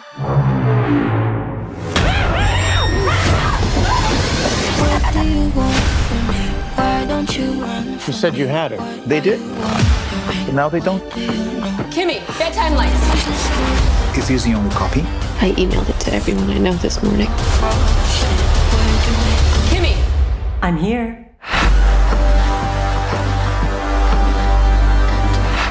Kimi est le dernier long métrage de Steven Soderbergh, un, un cinéaste, alors je sais pas dans mon texte, je le dis maintenant, un cinéaste dont on parle beaucoup dans l'émission. Qui qui? Euh, ouais, En même temps, il fait un film tous les tous les six mois. euh. Euh, mais, non, mais il n'y a pas que ça. On en a parlé pour The Good German et tout. On en parle souvent de Steven Soderbergh. Et je suis ravi, j'adore ce cinéaste. Donc, qui, une nouvelle fois, a fait un film sorti directement sur HBO Max comme No Sudden Move et La Grande Traversée. Et donc, chez nous, quand ça sort sur HBO Max, ça sort sur MyCanal. Ici, Zoé Kravitz est une analyste de données d'assistant vocal qui, à la suite d'une analyse, découvre l'enregistrement d'un meurtre. Alors qu'elle tente de le révéler, elle découvre autour d'elle une machination bien plus grande. On l'a tous vu ici, c'est Alexis qui commence. Alexis, qu'est-ce que tu as pensé de Kimi? Eh ben j'aime beaucoup, euh, j'aime beaucoup. Euh, ce qui est pas toujours le cas avec Soderbergh. Hein. Soderbergh il peut me, il peut me perdre euh, par moment, mais c'est un cinéaste qui m'intéresse énormément. Et Quand est-ce qu'il t'a perdu, Soderbergh? Bah, Soderbergh me perd avec The Good German par exemple. Moi j'étais pas là pour en Ah, parler dans l'émission, mais The Good German, je suis moins sensible à son espèce de d'approche ultra maniériste du cinéma euh, des origines. C'est c'est pas quelque chose qui me parle beaucoup. Je vois. Euh, par contre, il m'intéresse quand il fait par exemple Piégé, qui est pour moi un film assez proche de, de, de Kimi. Piégé, pour ceux qui l'ont pas vu, c'est un film d'action euh, avec Gina Carano qui euh, déglingue des mecs pendant à peu près euh, deux heures. Le truc, c'est que c'est un film d'action très épuré, mais vraiment où l'épure est poussée à son extrême. C'est un film pas spectaculaire, où il y a vraiment aucun effet euh, pyrotechnique d'aucune sorte. Et il y a, un peu ça dans Kimi pour moi. C'est-à-dire que Kimi, c'est un peu le pendant déstylisé, entre guillemets, de Fenêtre sur cour, d'Alfred Hitchcock, par exemple. On est vraiment dans cette logique de huis clos, mais c'est pas un huis clos dramatisé, c'est pas un huis clos, c'est pas un film cerveau. C'est-à-dire qu'on est vraiment dans un, dans un décor, tout ce qu'il plus normal, avec une photographie numérique ultra définie, ultra clean, vraiment qui semble être dans l'air du temps. Et en fait, Soderbergh va s'amuser à pervertir cette esthétique petit à petit dans son film. Plus on avance dans le film, plus le personnage de Zoé Kravitz va se retrouver dans une espèce de, de, de psychose solitaire euh, à découvrir que le monde dans lequel elle travaille lui en veut. Et plus on avance, plus le film d'un seul coup va devenir dans sa forme beaucoup plus radicale. On va avoir des, des, des mouvements de caméra en très grand angle qui créent une espèce d'effet un peu vertigineux. C'est vrai que découvrir ça sur grand écran, ça m'aurait fait plutôt plaisir. Moi, en fait, ce qui me, ce qui me bouleverse dans le film, c'est qu'il a réussi à, à dire quelque chose de notre, de notre monde actuel sans être réac. Et c'est pas évident. C'est-à-dire qu'en gros, ce qu'il nous dit, c'est que les nouvelles technologies isolent les gens. Grosso modo, c'est ça que le film nous dit. Et c'est dit dès le début, où on a le personnage de Zoé Kravitz qui converse par message avec son voisin d'en face. Et on comprend qu'ils se sont parlé pendant le confinement, parce que le film intègre tout le confinement et le Covid à son scénario, et de manière plutôt maligne d'ailleurs. Et on a un mouvement, un long panoramique qui passe de la fenêtre de Zoé Kravitz à l'immeuble d'en face pour vraiment nous montrer qu'il y a une distance entre ces deux personnages-là et que cette distance elle est palpable et que c'est pas parce qu'ils communiquent avec des messages qu'ils peuvent briser cette distance. Et tout le film tourne autour de ça, sauf qu'il est jamais réactionnaire. Il pointe jamais du doigt les nouvelles technologies en disant ah c'était quand même mieux avant à l'époque on pouvait euh, fumer, euh, boire et courir et, conduire vite. Il il est pas dans cette logique-là. Euh, petite dédicace à Michel Sardou. Hein. Euh, je hais cette époque. Et il est pas. Il est... Quelle imitation incroyable Eh oui, je sais, merci. Je suis imitateur à mes heures perdues. Euh, Ouais, mais- Alexis au théâtre du chien qui pète tous les mardis. euh, putain, comment je rebondis euh, Boing. Boing. Oh putain, bah voilà comment je rebondis. Euh, donc, euh, moi, moi, c'est un film qui me parle dans son, dans son, dans son tracé de personnages. Moi, j'aime bien les films sur les solitaires, sur des personnages. Et là, pour le coup, on est sur une meuf weird. On en parlait tout à l'heure avec Turning Red. On est vraiment sur une meuf weird qui a des gros problèmes psychologiques, qui a des grosses barrières qui la coupent du monde. Et c'est intéressant de traiter ce personnage et de forcer le spectateur à être proche d'elle. J'ai juste une petite, un petit grief contre le film, c'est que en, en épurant le genre du thriller paranoïaque, parce que c'est vraiment un pur thriller paranoïaque, hein, c'est à fond inspiré de, de ce genre-là, en l'épurant, par moment, il me coupe de certaines émotions. Il y a des fois où j'aurais besoin de ah là sortir un petit peu de l'image ultra réaliste, ultra léchée du numérique et rentrer dans un truc un petit peu plus stylisé. Il y a des fois où j'en aurais besoin, mais ça ça ne m'empêche pas de saluer à la fois le geste, le discours du film et puis son exécution parce que ça joue très bien, c'est magnifiquement filmé, c'est magnifiquement photographié, c'est très bien écrit. En même temps, c'est écrit par David Cup qui est quand même pas le dernier des clampins euh, dans l'écriture de scénario. Il a écrit euh, Jurassic Park, L'Impasse et compagnie. Il a réalisé Fenêtre secrète. Il a réalisé. Ah non, c'était mon argument, ça il faut il faut pas voir les films réalisés par David Cup. Juste Il a réalisé Mordecai, on en parlait tout à l'heure. voilà, il faut pas, il faut pas voir ces films-là. Il faut juste voir ceux qu'il a écrits, la moitié de ceux qu'il a écrits, parce qu'il est pas constant dans son travail. Mais là, pour le coup, il est vraiment à son meilleur. Il a croqué un personnage attachant auquel on croit tout de suite. Ça me rappelle presque un peu Panic Room, là j'y pense euh, en Qui ce est aussi scénarisé par euh, Cup. Qui est aussi scénarisé par David Cup et qui est aussi un film qui expérimente, même si les expérimentations de Panic Room, elles ont pris un petit coup dans l'aile hein, quand même. C'est pas Ça vrai. va. Oh si, le, le travelling qui traverse les machines à café, ça. pour le Oh, coup, Moi, j'aime bien. C'est vieillot. Moi j'aime bien. Euh, et là, il y a, bon, moi voilà, c'est un film que j'aime beaucoup et que je vous, en- je vous encourage à voir. Je pense que c'est mon film préféré de la sélection euh, hors film du patrimoine. Alors, bah alors, c'est- marrant parce que euh, moi j'aime beaucoup le travail de Soderbergh parce que je sais jamais à quoi m'attendre. Il y a un truc dans le travail de Soderbergh qui me fascine, c'est que j'ai toujours hâte de découvrir un de ses nouveaux films parce que je ne sais jamais ce que je vais voir. Je, dis régulièrement qu'un de mes films préférés c'est son Ocean's Eleven, tu vois. Euh, et de la même manière, j'aime beaucoup ce qu'il a fait dans Ocean 12 et Ocean 13. Je trouve d'ailleurs Ocean 12 passionnant pour tous ceux qui le démontrent régulièrement parce que justement, il aurait pu faire un Ocean 11 bis et il a fait un film qui est radicalement différent de son premier opus. Et j'aime même quand il va dans des expérimentations beaucoup plus radicales, j'aime beaucoup son Girlfriend Experience avec Sacha Grey. Je trouve ça vraiment passionnant à regarder et lui-même qui expérimente continuellement sur le travail technologique en utilisant la RAID dans Girlfriend Experience pour raconter quelque chose sur notre époque et de la même manière qu'il a fait après Unsane qui est tourné entièrement à l'iPhone. Il y a plein de choses vraiment passionnant dans le travail de Soderbergh.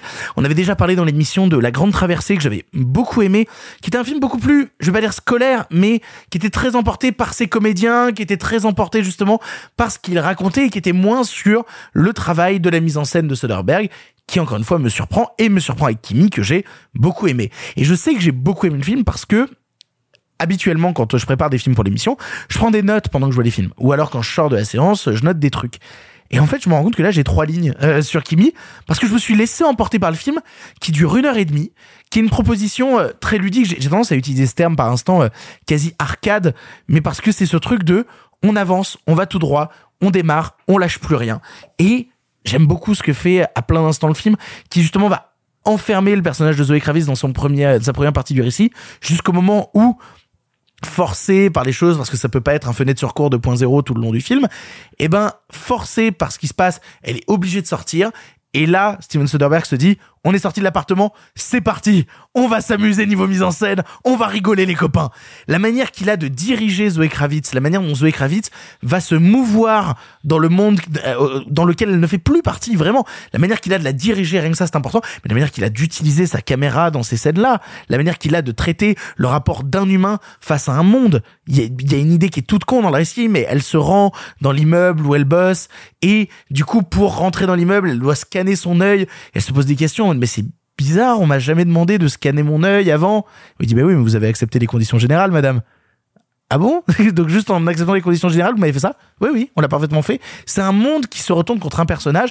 Et ça, c'est une thématique qui me passionne dans le cinéma. C'est comment, à un moment, une société entière va faire front contre un individu. Et c'est ce que raconte Kimi. Et à plein d'instants aussi, il y a quelque chose qui est passionnant dans, dans le film, c'est là encore une fois dans les expérimentations euh, du travail de Soderbergh, la manière qu'il a de traiter l'audio dans le film, à plein d'instants où elle va s'enfermer avec son casque anti-bruit et justement les travaux qui y a au-dessus de chez, chez elle viennent perturber le dispositif filmique, mais aussi le dispositif que met en place le personnage pour s'incruster à l'intérieur du récit des gens, parce que littéralement, elle analyse ce qui est enregistré par une Alexa ou par un Google Home, donc elle entend des gens et elle est obligée de s'immerger à l'intérieur de leur histoire. C'est comme si le personnage rentrait dans le récit d'autres personnages. Je trouve ça très très très très fort.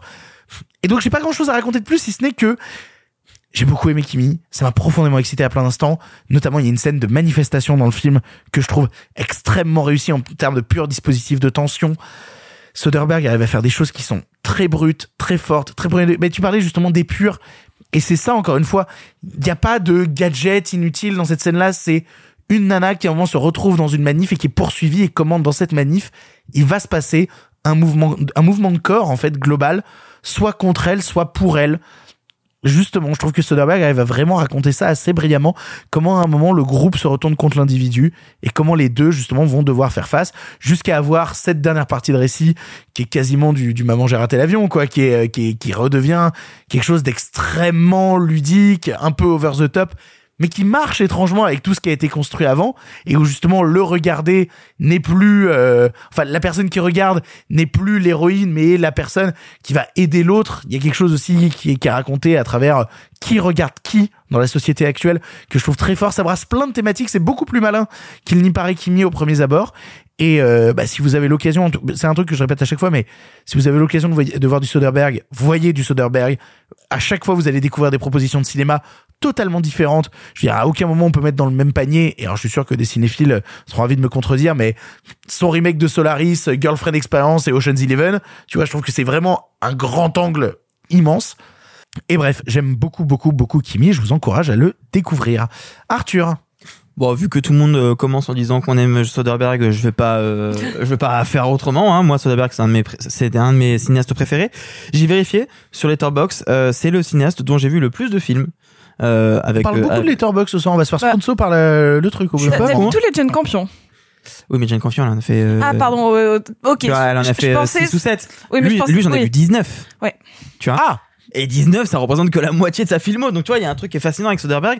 Et moi, il y a quelque chose que j'adore chez lui, c'est que qu'il change de registre, qu'il change de genre, qu'il change sa manière de filmer qui a évolué au fil des années avec ses nouveaux outils numériques ou autres.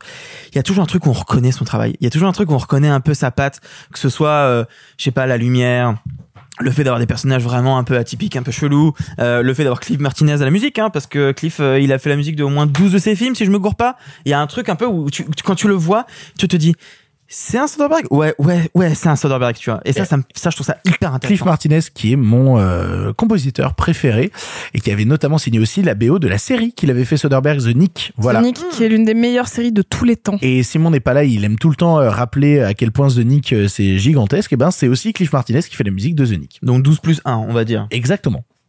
Il y a quelque chose que je trouve très fort dans Kimi, c'est comment faire un thriller de surveillance, parce que c'est clairement ça, dans un monde où non seulement on est surveillé par toute la technologie qui nous entoure, mais en plus on le sait. Il y a un truc qui moi m'intéresse dans la manière de, euh, de réfléchir un peu son genre et d'essayer de le moderniser dans un truc où effectivement on le sait, on est tous surveillés et on, on le sait, c'est là. Et elle, c'est littéralement son travail et il le fait en prenant en plus un personnage qui est agoraphobe et qui donc refuse d'être confronté aux gens, mais en fait l'est en permanence par son travail. Il y a un truc qui est hyper intelligent dans dans le propos même du film. Alors, le scénario est de Cup, effectivement. Mais tu vois, y a un- je trouve que dans le postulat de base, moi, il y a quelque chose qui m'interpelle. Et après, dans la mise en scène, il y a des trucs maboules. Tu parlais d'une scène précise tout à l'heure, la scène où, il sort, où elle sort du bâtiment. C'est une, scène, si je me trompe pas, parce que je l'ai vu il y a quelques semaines maintenant, c'est une scène où il dézoome et euh, en fait on voit le truc de très loin puis après on la suit non mais il y a des trucs maboules en termes de mise en scène et de filmage et de cadrage il y a des trucs maboules il y a ce truc où tu sens que la caméra elle est tellement libre tu sais qu'elle peut tellement genre euh, oh tiens je vais aller par là. Fuit fuit fuit fuit fuit. J'y vais. Ok c'est c'est trop bien. En fait, il arrive à faire quelque chose de que, que je trouve très fort et, et qui est pourtant pas évident, c'est euh, de nous rappeler l'existence de la caméra. Donc, ce qui littéralement pourrait être un dispositif anti-filmique parce que on te rappelle qu'on est au cinéma, donc on te rappelle qu'on est dans le faux en te rappelant la présence de la caméra et c'est littéralement ce qu'il fait dans Kimi. Quand cette caméra se met à bouger très très fort. On te rappelle vraiment les artifices cinématographiques. Mais à aucun moment c'est anti-filmique. À aucun moment ça va contre ce que ça raconte.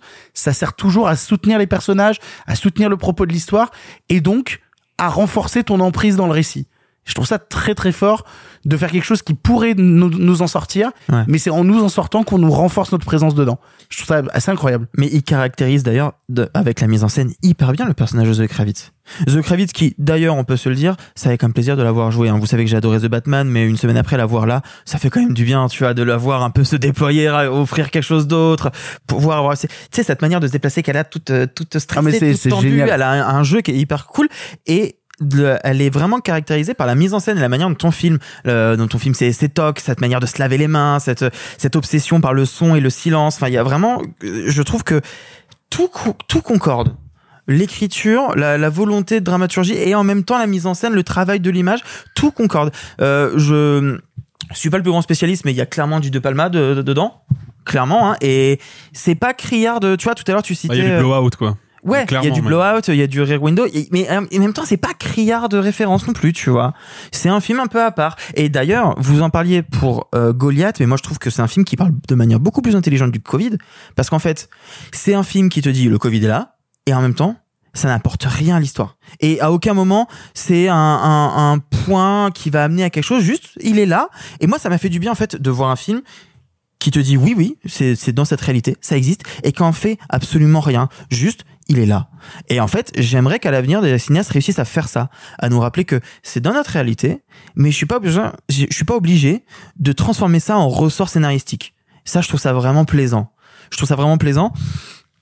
Et euh, je trouve que c'est un film qui mériterait effectivement d'être vu sur grand écran, mais en fait, si je suis tout à fait honnête, malheureusement, tous les films qu'il a fait pour les plateformes mériteraient d'être vus sur grand écran parce que A Flying Bird, c'est fascinant.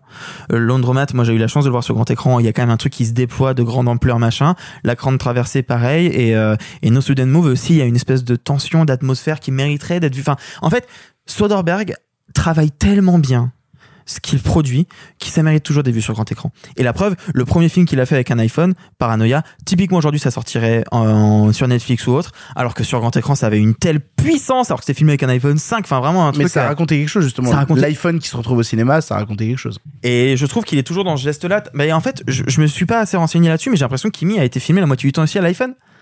Il y, a- il y a des Euh. scènes, il y a des plans où j'ai l'impression que le, le grain de l'image, il y a un truc, faudrait que je vérifie, je dis peut-être une erreur, mais j'ai l'impression qu'il y a des plans qui ont été filmés euh, encore dans ce truc-là, où il, il aime cette liberté qu'il a. Moi, je trouve que Kimi, c'est, c'est pas le plus grand Soderbergh, mais franchement, comparé à tout ce qui se fait en ce moment, Soderbergh, ça reste, il est tellement au-dessus du lot que ça reste forcément un grand film.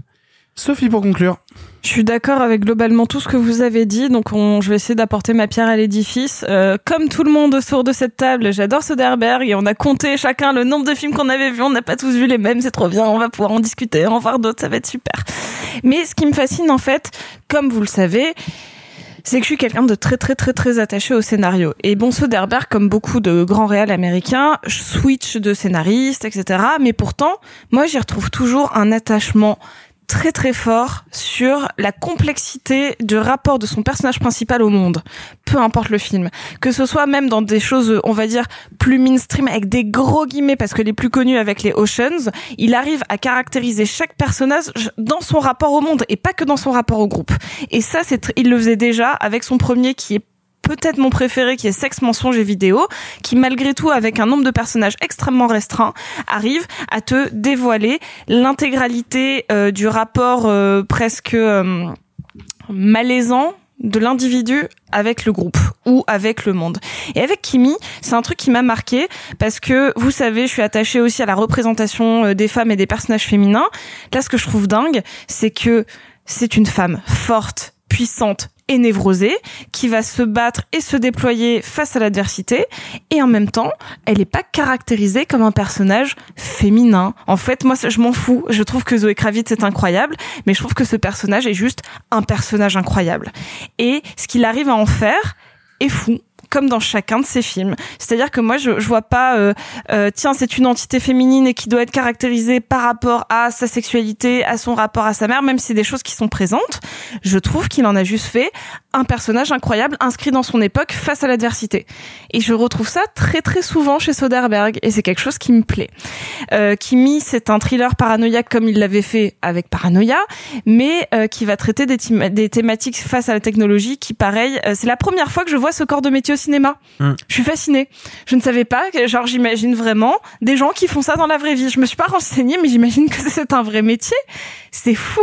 Quelqu'un qui vient écouter les bugs. On a tous déjà essayé de dire à notre Siri de dire des conneries. On a tous déjà essayé de faire ça. Et j'imaginais les premières personnes, genre mettre ah bah euh, si on me traite de sale con, je ne comprends pas. Et donc je vais aller régler ce bug.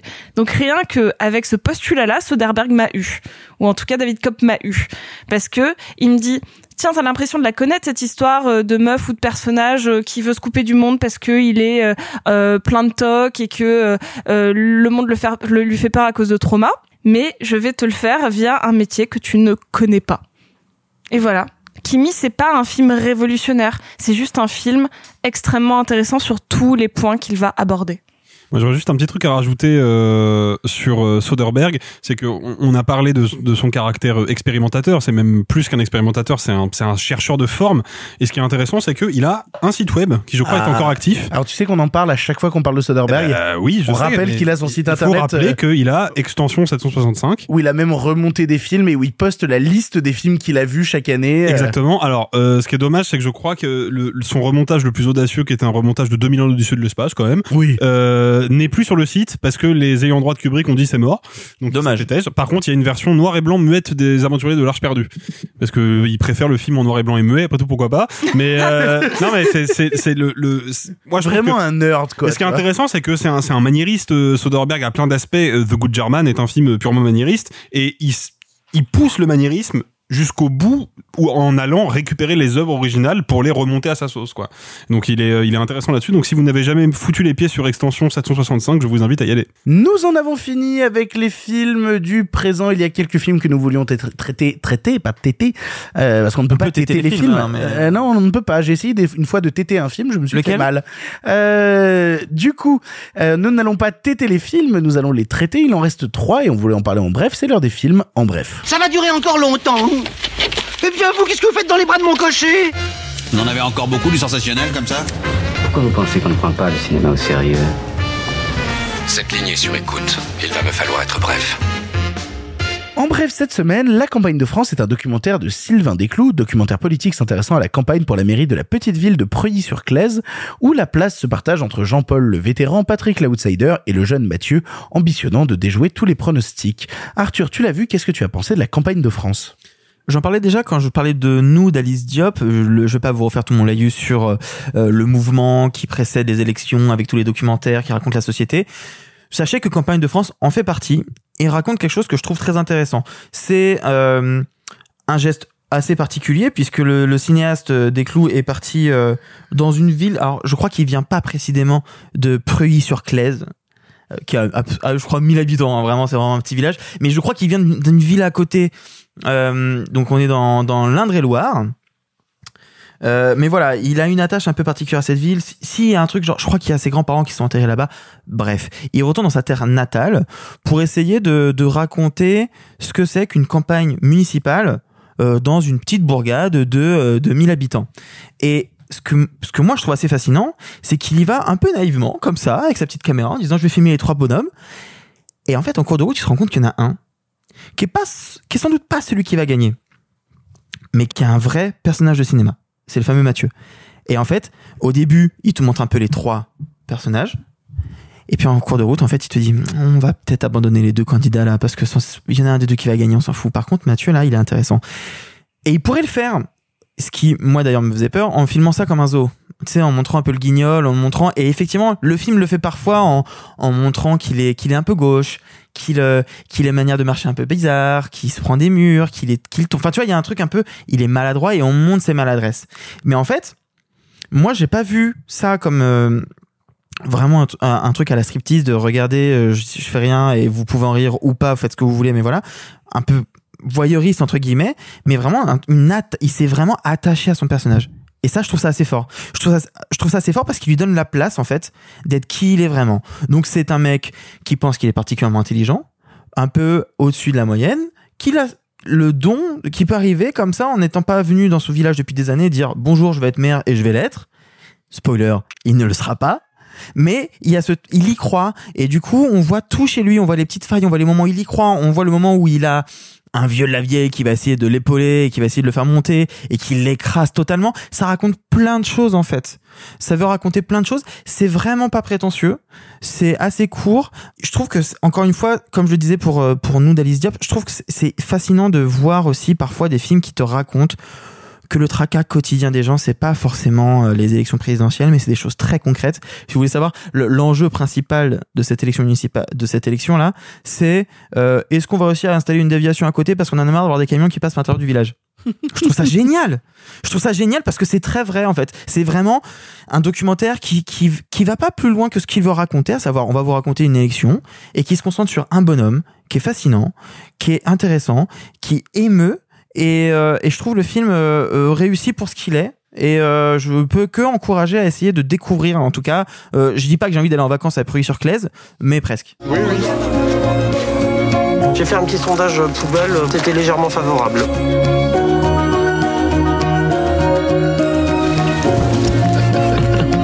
Trop gentil des fois. Quand on veut être maire, faut être ferme. Qu'est-ce que vous aimeriez voir changer à... Moi, j'habite pas ici. Ah, vous n'habitez pas ici Moi non plus. Ah, d'accord. Toujours en bref, La Mif est un long métrage de Frédéric Bailiff s'intéressant à une bande d'adolescentes vivant dans un foyer d'accueil. Famille qui ne s'est pas choisie, elles vivent sous le même toit jusqu'à ce qu'un événement mette le feu aux poudres et que le système sclérosé soit révélé. C'est Sophie qui l'a vu et c'est Sophie qui nous en parle en bref. Waouh C'est euh, c'est lourd comme film. C'est sacrément lourd. C'est prenant, c'est euh, c'est coup de poing, c'est euh, je crois qu'il n'y avait pas un film qui m'avait fait aussi mal depuis très longtemps, euh, aussi bien par euh, la subtilité euh, de son écriture, de sa construction. Ça pourrait avoir l'air cliché à pas mal d'endroits, notamment par son découpage qui est en partie, enfin le, le, le scénario, c'est-à-dire qu'on suit les différentes ados avec des cartons avec marqué euh, euh, Audrey, Laura. euh, des fois c'est des adolescentes du foyer, des fois c'est euh, c'est des éducateurs. Enfin on switch de l'un à l'autre. Et là où ça pourrait être juste, euh, bon bah on filme quelque chose qui est déjà euh, un sujet en soi, à savoir la, la, vie euh, d'adolescente entre euh, 14 et euh, 18 ans dans un foyer. Il y a un twist scénaristique qui arrive dès le début et qu'on nous raconte par petits bouts tout au long du, du scénario. Au début, on voit juste qu'une des nanas du foyer se fait embarquer par les flics parce qu'elle a été dénoncée par, enfin pas, dénoncée, mais en tout cas la police a été appelée par euh, une des éducatrices qui en plus est stagiaire. Donc en fait, il y a vraiment quelque chose de presque politique dans la manière dont est organisé le le foyer. Et en fait, c'est une des nanas du foyer. Je peux le dire, c'est pas vraiment un spoil, ça arrive assez tôt la révélation, qui a 17 ans et qui couche avec un mec qui n'a pas la majorité sexuelle. Et donc c'est elle qui est embarquée pour pédophilie, pour un rapport consenti. C'est très compliqué ce que ça vient ce que ça vient euh, causer parce que t'as le système éducatif qui vient dire euh, non mais c'est très très grave c'est la faute des surveillants euh, parce qu'à l'époque le, le foyer n'était pas mixte. Donc il faut mettre euh, eux étaient mixtes. Donc maintenant il faut mettre de la non mixité il faut qu'il y ait que des filles parce qu'il faut pas que ce genre de choses. T'as des éducatrices qui disent oui mais l'éducation sexuelle et les, les, les mauvais choix sexuels font aussi partie de l'apprentissage. Et euh, nous on peut pas savoir encore si c'était du consentement ou pas parce qu'il était trop jeune. bref déjà il y a une inversion de genre c'est pas un mec plus vieux qui couche avec une nana plus jeune c'est l'inverse donc déjà il y a plein de choses où je me dis ok je ne suis absolument pas dans ma zone de confort je ne connais pas l'histoire qu'il m'a racontée les les nanas qui sont toutes de jeunes actrices ou en tout cas euh, j'ai pas pu me renseigner plus que ça sur elles mais aucun visage connu même dans les éducateurs tu te demandes qui sont ces nanas pour jouer aussi bien elles sont toutes incroyables. Elles ont euh, une colère une niaque que j'ai rarement vue autant à l'écran mais par contre le film m'a dévasté m'a dévasté et notamment le seul truc que je pourrais un peu reprocher c'est que c'est lourd. Comme je l'ai dit c'est euh, ça a été assez étouffant comme film notamment parce que t'as au moins trois gamines qui sont dans le foyer pour inceste qui ont été euh, mises dans le foyer par les forces de l'ordre parce qu'elles ont euh, vécu les violences sexuelles euh, de leurs parents. Et vraiment, j'étais en mode, ah, la troisième, ça fait mal quand même. Genre, j'en peux plus. C'est difficile. Genre, c'est pas, c'est, c'est, c'est trop lourd. Je, je peux pas euh, subir autant de violence sur un écran. Là, ça, ça devient trop parce que c'est très proche du réel. Et en même temps, c'est porté par des moments de grâce sur cette entraide. C'est pas pour rien. Le titre, le titre me donnait pas envie. La MIF. Et en même temps, quand tu regardes le film, c'est ce que ces filles n'ont pas choisi d'avoir une famille au centre, en sens strict. Elles ont choisi d'avoir une MIF. Un truc de meufs entre elles qui, euh, qui savent se parler parce qu'il n'y a que elles qui peuvent comprendre ce que les autres vivent. Donc c'est un film très fort. Par contre, euh, il faut vraiment aller très bien pour le voir. Ou très très mal, mais pas de juste milieu, sinon vous allez vous pourrir la journée, quoi. Non, c'est des règles de merde, moi je m'en de leurs règles. Tu Tu fais trop la victime, toi, wesh. Pourquoi je fais la victime, frère? De toute façon, je serai là, moi aussi, tu sais. T'inquiète, on sera tous là, on est une mif maintenant en vrai. Hein. Ouais, même si t'es chiante.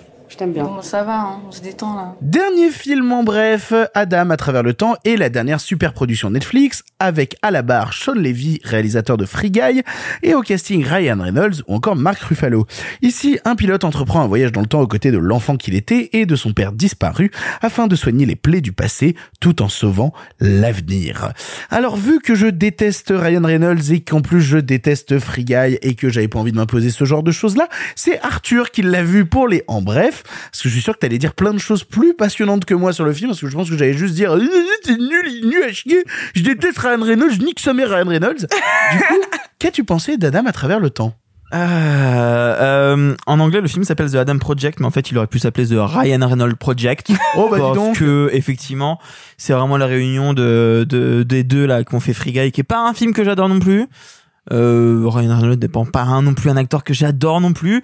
Et C'est j'ai un pas acteur, Ryan Reynolds Oh Mais il joue quoi à part Ryan Reynolds depuis Deadpool? Attends, il a quand même fait, euh, il a quand même fait. euh, Alors non, euh, si on doit vite fait parler de sa carrière, moi Buried est un film que j'aime. Oui, mais il a vraiment. fait ça en 2009. Et The Voices The est un Voices, film c'est que trop bien. j'apprécie. Oui, mais post Deadpool. Ah non, il je a- suis d'accord. Il a arrêté en fait. En fait, il a trouvé sa recette. Mais en fait, ce qui est terrible avec euh, Adam à travers le temps, Burke, euh, ce qui est terrible, c'est que non seulement c'est du Ryan Reynolds qui fait du Ryan Reynolds, mais en plus, on retrouve ce même truc qu'on avait avec, euh, je sais pas, par exemple, Red Notice, à savoir que c'est un blockbuster fait par Netflix, qui est pas raté, qui est même plutôt réussi, mais qui est très fade. Parce qu'il est fait pour marcher sur Netflix et que ça va cartonner. Je vous parie que dans deux jours, euh, euh, Adam à travers le temps, j'aime vraiment pas ce titre français, Ouais. euh, sera dans le, dans le top 3 des films euh, vus en France et dans le monde. Et que ça va cartonner et qu'on va voir avec des chiffres qui sortent de pff, un chapeau magique. Euh, ah, c'est le film le plus vu en 24 heures de... Ouais, bah, voilà, Netflix nous sort toujours la même chose. Bref. C'est pas un mauvais film. C'est même pas trop mal exécuté, c'est pas inintéressant. Bon, ça rate énormément de choses, mais, mais en fait, c'est le cliché du produit Netflix fait pour marcher et qui va marcher. Et moi, ça m'agace. Moi, ça m'agace un peu parce qu'en fait, du coup, c'est creux et ça manque d'identité. Sean Levy, je suis pas sûr que ce soit un grand réal, en fait. Oh non, t'as Euh, pas besoin d'être sûr. Hein. euh. C'est le cas. Ok. C'est quand même le réalisateur de La Nuit au musée. Il y a, y a... Bon, ça J'aime va. bien la nuit pire au encore, hein. musée. Euh, Ça Il brille a, par fait, son... il, a, fait- il a fait 15, euh, 13 à la douzaine. Hein. Ouais, attends, ça brille par son talent de réalisation, les films La Nuit au musée? Non, mais c'est sympathique. Non, mais ça brille par son C'est talent de le réalisateur réalisation. de la Panthère Rose avec Steve Martin. Ça, Voilà. met tout le monde d'accord. Si je me trompe pas, c'est un film qui a vécu un truc un peu chelou. de- Vous savez, euh, ce scénario écrit il y a des dizaines d'années, qui devait être repris par le mec qui a fait Pacific Rim Uprising, puis finalement c'est tombé à l'eau, et Ryan Reynolds l'a vu, elle a fait, hey, viens toi, je vais pouvoir me mettre en avant. Et tu sens le truc qui est vraiment construit autour de lui, et c'est dommage parce que c'est quand même terrible d'avoir un film en 2022 qui met Zoé Saldana et qui l'exploite aussi peu. Je suis désolé, tu as Zoé Saldana, tu, tu en fais quelque chose. C'est terrible d'avoir un film qui a Mark Ruffalo, et qui transforme Mark Ruffalo en bouffon qui doit faire des bouffonneries face à Ryan Reynolds le bouffon. C'est dommage. Par contre, il réussit un truc assez intéressant. Ryan Reynolds A filé un rôle à Jennifer Garner. Est- Non, non, mais ce qui est quand même terrible. Hein, euh, avant ce film-là, elle a eu une carrière. euh. Oui. Euh, oui, mais de- depuis combien de temps? Ah oui, non, ça. Parce que ça s'est fini il y a longtemps, Alias, quand même. Waouh. Ouais, je suis là pour déterrer les Electra trucs terribles. Forever, non? Eh, mais ça Elle joué c'était dans longtemps. 30 ans, sinon rien. hein. Oui, Bah, bah voilà. en 2004, mais euh, voilà. Non mais c'est voilà, il y a des choses que je trouve très tristes. Il y a des choses réussies, notamment euh, donc du coup le personnage retourne dans le passé et voit son lui du passé. Donc Ryan, Ryan Reynolds est confronté à son lui du passé et ils ont aussi à trouver un gamin qui a réussi à jouer de manière aussi insupportable que lui. Et donc ça c'est assez fort parce que du coup Ryan Reynolds est une tête à claque, le gamin aussi, et tu dis pas mal. Enfin, objectivement, il y a des trucs qui sont réussis dans ce que ça veut raconter. En fait, ce qui est dommage, il y a plein de choses qui sont ratées. euh, Ça se veut une espèce de, de petit clin d'œil à Retour vers le futur, sauf qu'en fait, euh, McFly est, euh, enfin, c'est c'est pas, c'est c'est vraiment le McFly, c'est le Marty McFly du pauvre. Enfin, vraiment. Je que t'allais dire McFly qui a Moi aussi, putain. Je comprenais pas où t'allais là. C'est le Marty McFly et le Doc Brown de Wish, tu vois, il y a un truc vraiment euh, qui passe à côté de son sujet. Ça se veut très spectaculaire, il y a des scènes d'action qui sont vraiment pas dégueu, mais en fait, c'est c'est un film Netflix lambda. En fait, je peux pas dire autre chose que ça. C'est pas mauvais, vous avez pas passé un mauvais moment. Il y a- des meilleurs films à voir cette semaine, comme Kimi par exemple.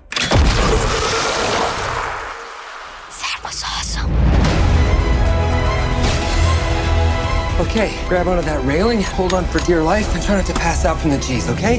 What's a G?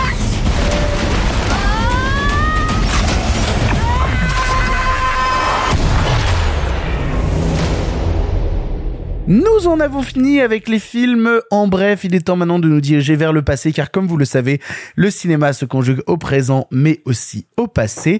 Oui, Alexis, j'ai dit que je tenais cette phrase jusqu'à la centième et qu'après j'ai Je n'ai rien dit, hein, je n'ai rien dit. Oui, mais je- j'ai vu ton regard, euh, quand même.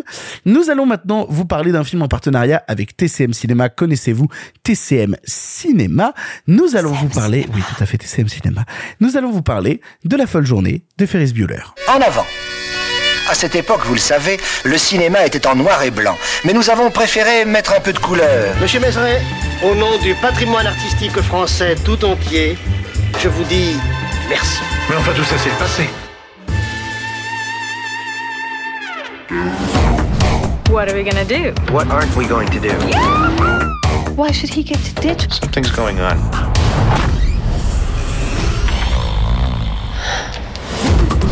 Say Ferris? I hate him. Hey!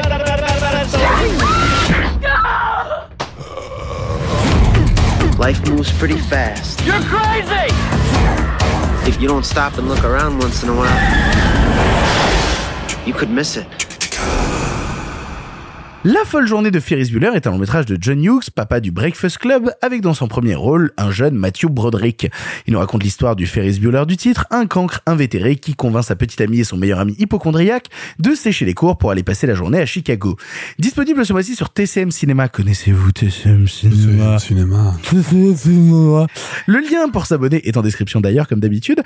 On s'est dit que c'était l'occasion de vous parler d'un cinéaste qu'on a presque jamais abordé, John Hughes.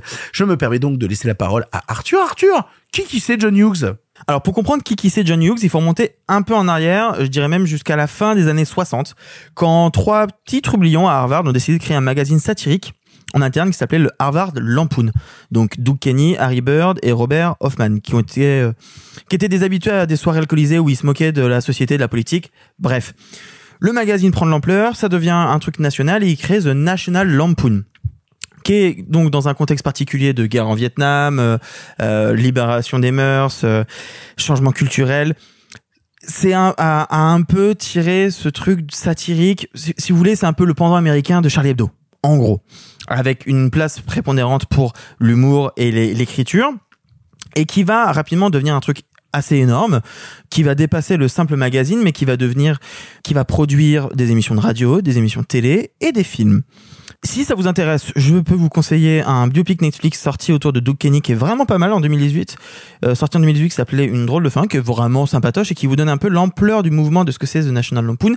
Et même si on ne voit pas John Hughes dedans, c'est important de rappeler The National Lampoon, l'impact énorme que ça a eu pour comprendre qui est qui qui c'est John Hughes. Parce que pendant la période d'effervescence du magazine, il y a eu plein de contributeurs qui euh, qui allaient devenir hyper importants dans la pop culture. Je vais pas tous les nommer, mais pour vous pour vous donner une idée, euh, euh, on a euh, Bill Murray, Harold Ramis, John Belushi ou les futurs réalisateurs de comme Ivan Ratman, le mec qui a fait SOS Fantôme. Et John Hughes. John Hughes, c'est donc un petit gars né euh, dans les années, en 1950 dans la banlieue de Détroit qui euh, fait, euh, qui est fan de rock, donc voilà, et qui a des parents un peu stricts, qui finit par arracher la fac et qui a plein de petits boulots, dont un qui consiste à écrire des vannes pour des humoristes. Et par A plus B, par petit boulot de publiciste de machin, il en arrive à, écrire pour The National Lampoon.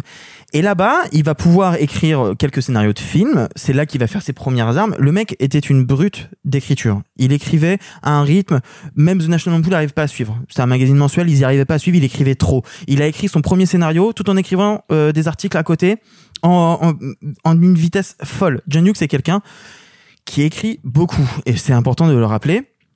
Il va faire euh, un film pour euh, National Lampoon qui va pas trop marcher, mais il va en faire un deuxième qui lui pour le coup va être euh, une vraie réussite qui est National Lampoon Vacation. Elle a été l'un des plus importants du magazine et il lui a permis en 83 de se lancer en solo et de proposer quelque chose de différent parce que lui en fait ça l'intéressait de faire des trucs un peu potages mais en fait ce qu'il voulait c'était raconter des choses de l'adolescence et c'est comme ça qu'il fait euh, d'abord The 16 Candles qui, au passage qu'il a qu'il a fait alors qu'en fait il bossait sur son Breakfast Club et en fait il l'a écrit sur le pendant qu'il tournait le truc en, en quelques jours le mec est une brute je crois qu'il a écrit 16 Candles en deux jours Enfin, vraiment, c'est fou. Bref, il a fait euh, une trilogie de l'adolescence, Sixteen Candles, Breakfast Club et Ferris Bueller. Ensuite, il a fait des comédies euh, comme Un ticket pour deux en 87, Maman, j'ai raté l'avion en 91. Euh, pour vous donner une idée de à quel point il a écrit vite, Ferris Bueller, c'est simple. Il trouve l'idée le 25 février 85. Une semaine plus tard, il a fini le script. Eh C'est-à-dire ben. qu'il y a un journal, il y a un article hyper intéressant de Vanity Fair qui raconte euh, un mec qui a retrouvé quand John Hughes est mort en 2009, je crois. 2009, ouais. Euh, qui a retrouvé un journal intime où en fait il raconte 25 février 85 j'ai l'idée le lendemain je le pitch c'est validé le 26 au soir il a déjà écrit 10 pages le lendemain il en écrit 26 le lendemain il en écrit 19 le jour d'après il en écrit 9 c'est une brute épaisse le 3 mars il a fini le script de Ferris Bueller c'est un mec qui a une manière de travailler qui est fascinante et qui est un peu triste parce qu'il faut noter euh, quelque chose, euh, c'est que en 94, il va se retirer euh, de la vie hollywoodienne. Il va déménager. Alors on ne sait pas si c'est parce que euh, il a eu un film qui a fait un four. On ne sait pas si c'est parce que son acteur fétiche John Candy est mort. Le fait est qu'il s'est totalement retiré. Le mec a fait des films pendant 10 ans qui sont tous devenus cultes.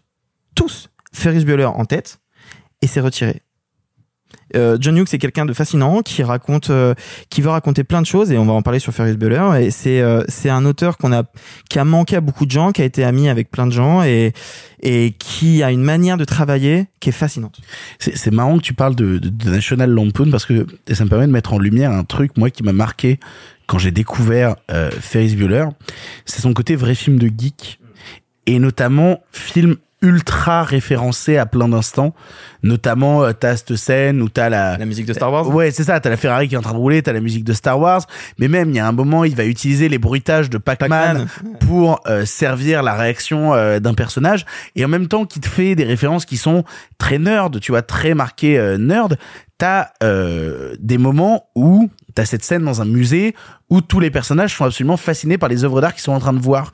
Et moi, j'y vois quelque chose de très intéressant et limite une sorte de plaidoyer Ferris Bueller pour une certaine culture à la marge, pour un certain côté geek, parce que j'ai l'impression qu'il met au même pied d'égalité à la fois les références très nerd qui auraient pu s'apparenter à l'époque à une forme de sous-culture, ou en tout cas à une culture de masse avilissante, et il les met au même pied que les œuvres d'art dans les musées.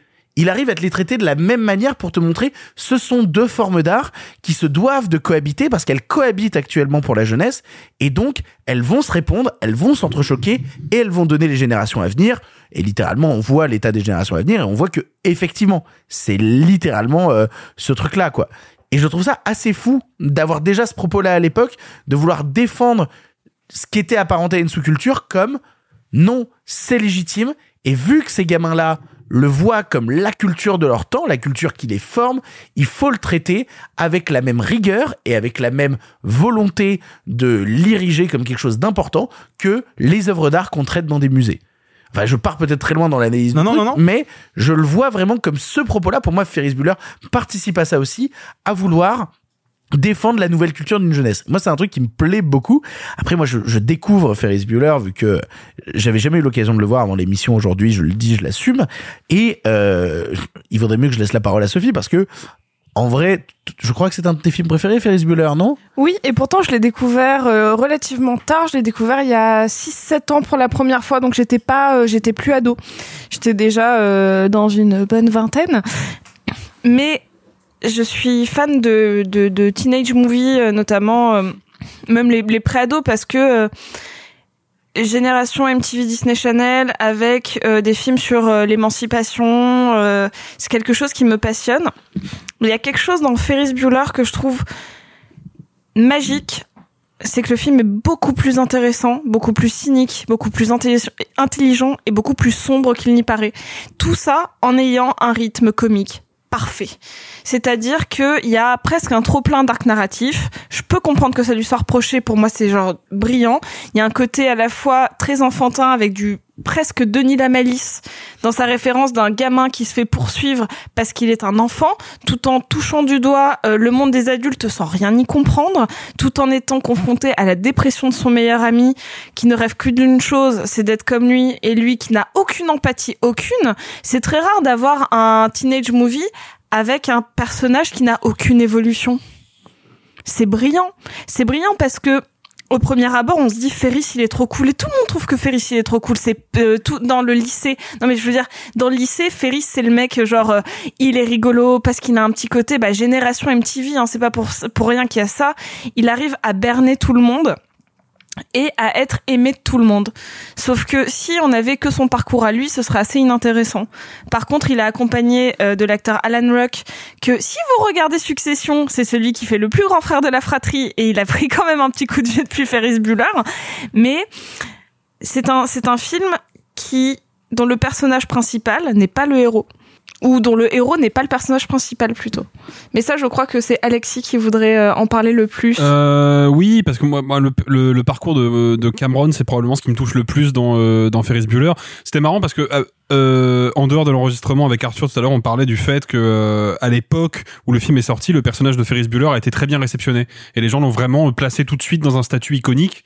Mais en fait, c'est justement là qu'est le tout le génie du film, c'est que Ferris Bueller, c'est pas un personnage. C'est pour ça qu'il a pas d'évolution d'ailleurs. C'est pas un personnage, c'est un fantasme. C'est-à-dire que vraiment, le, le c'est pour ça d'ailleurs qu'il brise le quatrième mur et qu'il s'adresse directement au spectateur. C'est c'est pas un personnage de cinéma. Et à l'époque, on est en 86, on est dans donc dans les années 80 aux États-Unis, ça veut dire qu'on est sous le règne de Ronald Reagan. On est à une époque où l'Amérique est vraiment dans une phase conservatrice où la jeunesse a du mal à s'affirmer parce que elle vient de vivre le contre-coup très difficile de, la fin des années 60 et, de, et des années 70 et donc de toutes les désillusions qui les a suivies. Et le modèle social amené par la présidence de Reagan euh, dans les années 80 c'est quelque chose qui correspond pas à la jeunesse de l'époque. Et pour moi on a d'un côté ce que la jeunesse adorerait être, qui est ce personnage euh, rebelle, qui arrive toujours à se démerder pour contrarier les institutions sans jamais se faire choper, et qui est euh, intelligent, euh, beau, drôle. Et puis il y a... Qui est un la- petit con, hein, même, Non, mais qui est un sale- globalement. hein. qui est un sale petit con, mais qui est un petit con qui profite de la vie à 200%. Donc on a tous envie d'être ce petit con-là, tu vois, au fond de nous. Et puis en face, il y a le personnage de Cameron, qui est la jeunesse telle qu'elle est. C'est-à-dire une jeunesse qui est dans une quête d'émancipation. Et on parlait tout à l'heure de Turning Red. Là, je suis désolé, c'est en défaveur de Turning Red, mais le personnage de Cameron, il a envie de s'émanciper de son père et de son schéma familial, mais il a surtout envie de s'émanciper de la société, en fait. Ce qui va le... Ah, bien sûr que si. Non, non, attends, termine, je- Mais je- en fait, j'explique. Il a, il a, il a envie de s'émanciper de ça, sauf que il va pas y arriver. Je, je le dis, il va pas y arriver parce que le film nous dit le personnage de Ferris Bueller, cet idéal après lequel la jeunesse court, c'est justement un idéal. C'est un fantasme. C'est pour ça que la, la scène post-générique du film qui est extrêmement connue, qui a été parodiée honteusement par le premier Deadpool euh, avec Ryan Reynolds, euh, cette scène-là... Toujours là pour chier sur Ryan Reynolds. Non, mais cette, cette scène-là, c'est littéralement Ferris qui vient devant la caméra et qui dit au spectateur Mais t'es pas rentré chez toi, le film est terminé, rentre chez toi. Ce qui est une scène drôle de prime abord, mais qui en fait est vraiment une manière de nous dire Mais ça y est, en fait, le fantasme est terminé, le rêve est terminé, retourne dans ta vie, qui sera forcément moins bien que ce que tu viens de voir dans le film. Et en 86, pour la jeunesse américaine, ça a dû avoir un, un vrai effet choc. Et moi, c'est tout le c'est tout ce que j'aime dans le film, qui est par ailleurs pas un très très grand film de cinéma, je trouve, même s'il y a Je des belles suis pas idées. d'accord. Mais je, Bah, elle- non, non, mais alors. il y a des très belles idées, mais c'est pas un film qui m'impressionne par son dispositif filmique. Par contre, ce qui me plaît dans le film, c'est son changement de tonalité. C'est qu'on passe vraiment d'un film qui démarre comme une comédie enfantine, espiègle et très agréable, et qui termine sur une note de profonde désillusion, quoi. Mais tu sais que moi, il y a un truc qui m'étonne quand je vois Ferris Bueller, et je pense que Sophie sera pas d'accord avec moi, mais je le ressens comme ça. Je trouve que Ferris Bueller, c'est un film qui a pas d'enjeu. Et, non, non, mais je le dis pas négativement, je préviens, je vais m'expliquer. Je trouve ça passionnant que qu'est-ce que font les personnages dans Ferris Bueller? C'est on veut juste kiffer notre journée.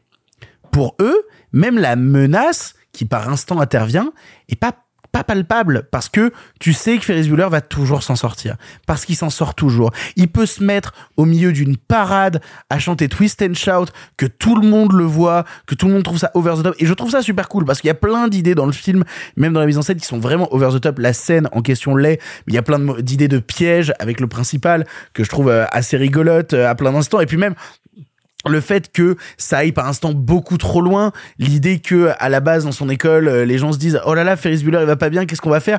Et que ça en vienne à devenir un truc national. Je porte d'ailleurs mon t-shirt Safe Ferris. Mais non, non, non, non, mais cette idée que t'as, t'as l'énorme ballon Safe Ferris, que t'as euh, des articles dans la presse et tout, qu'à la fin la police parle à la mère en lui disant on est tous avec votre fils, euh, on espère qu'il va bien. euh. Il y a un truc over the top constant qui est très drôle, mais en soi, vu qu'en plus c'est Ferris tout le long qui traîne le récit et qui tire les personnages avec lui à plein de moments, il n'y a pas d'enjeu. Et, je trouve ça fou en fait que le film arrive à m'agripper autant et à me tenir autant sans avoir la, so- la sensation qu'il y ait d'enjeu. Et en plus, j'aimerais rajouter un autre truc. Euh, tu parlais Alexis du fait que Ferris c'est pas en tout cas le personnage le plus important parce que c'est c'est un fantasme, tu vois.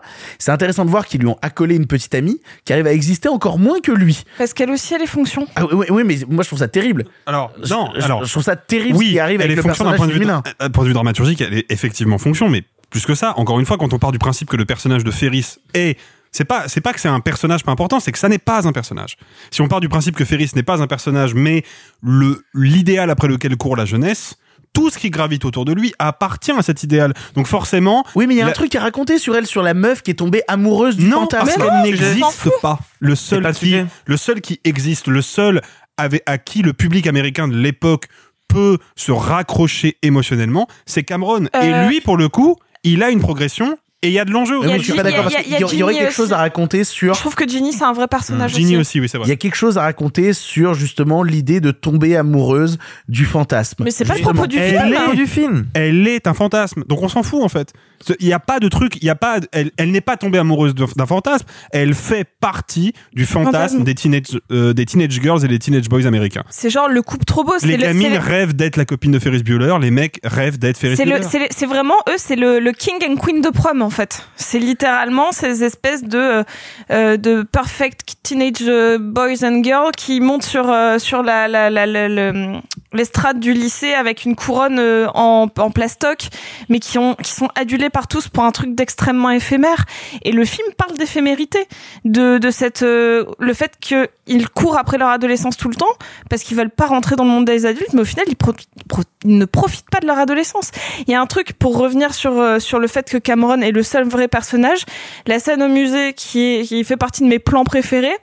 Euh, Le plan où ils sont tous les trois. euh, que je trouve incroyable parce que en effet ils sont entourés d'œuvres d'art mais globalement euh, Ferris et sa copine ne les regardent pas par contre t'as un chant contre chant comme si euh, Cameron il se perdait dans le tableau. Parce que lui il se fait absorber par les trucs qui sont autour de lui. C'est fascinant et c'est vraiment très intelligent. Et ça euh, associé à des gags slapstick et en termes d'écriture hyper drôle. Moi quand euh, quand t'as euh, même le gag du truc dans le lit là de, du mécanisme qui est hyper gamin c'est de ça dont je parlais pour le côté de Neil Malice ça a été repris dans The Office par exemple. C'est des choses qui l'ont dépassé en termes de culte de malinerie j'ai envie de dire. Et puis même les trucs où t'as le proviseur qui se retrouve à se faire bouffer par le chien, ou même le gag où au téléphone, euh, d'un côté t'en as un qui appelle en se faisant passer pour le père, et Ferris Bueller de l'autre côté, c'est très drôle, Quand, tu vois. cancel Jeffrey Jones putain Bah, Explique-nous ça, tu nous l'as expliqué en micro. Voilà. Alors, non, alors j'ai vu passer, je peux, je peux le dire, j'ai l'article Wikipédia sous les yeux. Euh, celui qui joue le, le proviseur, donc euh, Jeffrey Jones, a été reconnu coupable d'agression sur un mineur lors d'une affaire remontant à 2013. Il a été fiché comme pédophile jusqu'en 2009 euh, dans le registre des délinquants sexuels. Sauf qu'en fait, il s'est pas présenté à l'audience en 2009 pour faire renouveler le truc. Donc du coup, il a été condamné en juin 2010, ce qui a détruit euh, définitivement euh, sa carrière. Voilà. alors que vous l'aviez euh, vous le connaissez hein, pas que dans Ferris Bueller euh, pour Moi, je l'avais vu dans Amadeus. et dans euh, et dans euh, Sleepy Hollow Tout à fait. Et il a joué après dans Deadwood, notamment à l'époque où il Ouais. était fiché euh, comme pédophile. Il jouait dans Deadwood euh, en même temps. ouais et après il a joué aussi dans Stuart Little Le euh, proviseur était un pédophile. Voilà, Bouzy, Voilà. bonsoir. Mais en fait, c'est intéressant. euh, vous parlez beaucoup de la malinerie de Ferris, mais moi, je, non seulement je suis d'accord avec Alexis, mais moi, j'irai plus loin que ça. Moi, vraiment, le seul truc qui m'intéresse, c'est Cameron et ce que raconte le personnage. Parce que, en fait, la malinerie, moi, je trouve ça sympatoche, mais c'est pas ça qui m'intéresse. Moi, ce qui m'intéresse, c'est ce que tu disais sur euh, euh, la fin du, du, rêve américain, entre guillemets. Enfin, pour moi, le parcours de Cameron, donc c'est, il veut tuer le père, évidemment, mais en fait, c'est aussi un, message de la jeunesse face au monde de l'économie qui est hyper fort parce que ça commence les cours c'est les cours d'éco Euh, son père il est trader on comprend qu'il est riche il y a une Ferrari c'est le symbole ultime de ça mais là où je suis pas d'accord avec ton analyse pour moi il réussit à, à tuer le père justement. En cassant la Ferrari c'est le geste symbolique de j'ai coupé j'ai réussi c'est pas c'est pas qu'un rêve. Là ça devient concret. Mais c'est malgré lui. Bah, déjà, oui mais il l'a quand même fait et il l'assume. Oui, mais le, le, le film, le film a l'intelligence euh, de d'ajouter une, une ambiguïté finale qui est que tu, tout se passe en une journée. Tu ne verras jamais les conséquences de cette journée sur l'avenir en fait. Donc rien ne nous dit en fait si le personnage de Cameron a vraiment réussi son coup ou pas, tu vois. Mais si tu regardes la fin de la journée, il y a eu un parcours où il avait pas envie. Ferris l'a forcé à confronter son père d'une certaine manière en l'emmenant au resto où il peut aller, en l'emmenant dans, des- dans le quartier de la finance, là où travaille sans doute son père vu qu'on comprend qu'il est trader quand il regarde à travers la fenêtre. Et en fait, la- le geste final, c'est tant pis. J'ai cassé quelque chose, j'ai cassé le geste ultime. En plus, il le dit, euh, mon père aime plus sa Ferrari que ma mère. C'est terrible, tu vois. Et il, il casse quelque chose de très fort, il tue le père, vraiment. Je pense que le symbolique, c'est vraiment ça. Et il dit, bah, j'assume. Et en fait, on n'a pas besoin de savoir ce qu'il a fait, parce qu'au au fin du parcours, à la fin de cette journée, il a évolué. Et là-dessus, c'est un peu comme Breakfast Club, où il se tout se passe en une journée. Et à la fin, chacun a évolué. Et pour moi, c'est pas que un rêve. Mais c'est intéressant hein, de, de le voir comme ça. Mais pour moi, c'est pas qu'un rêve. Il va, il, il- ça se concrétise. Mais pour moi, c'est vraiment un récit d'émancipation extrême et, euh, et, et je trouve que c'est euh, c'est tellement plus fort de l'avoir euh, raconté avec le personnage qu'on identifie comme principal, qui n'est en fait qu'un symbole, qui n'est qu'un écran de fumée, dans lequel chaque spectateur va y projeter, surtout dans les années 80, la réussite ultime. Et, et la réussite adolescente, donc en plus qui est une, une réussite Alors, pas et- et puis, concrète. il, est même présenté comme par le proviseur comme étant l'élève qui peut amener tous les autres élèves avec lui. Et même le proviseur a peur parce qu'il dit euh, si jamais euh, Ferris Bueller réussit son truc eh ben euh, je je veux pas en avoir 1500 qui vont débarquer et qui se comporteraient comme lui du jour au lendemain. C'est un truc sur l'effet de masse, clairement. mais Mais- c'est pour ça, vous vous rendez compte de tout ce qu'on arrive sur quelque chose, c'est que quand tu le regardes ado, il y a c'est hyper divertissant, c'est hyper drôle, le rythme comique est super. Vraiment, il y a un mélange de bons mots, de slapstick, de situations incongrues dans un montage dingue avec une BO super, tout en étant au final bien plus profond que ça. Et c'est pour, pour ça que pour moi, c'est le teenage movie ultime Ferris Bueller. Ultime. plus que Breakfast Club? Ouais.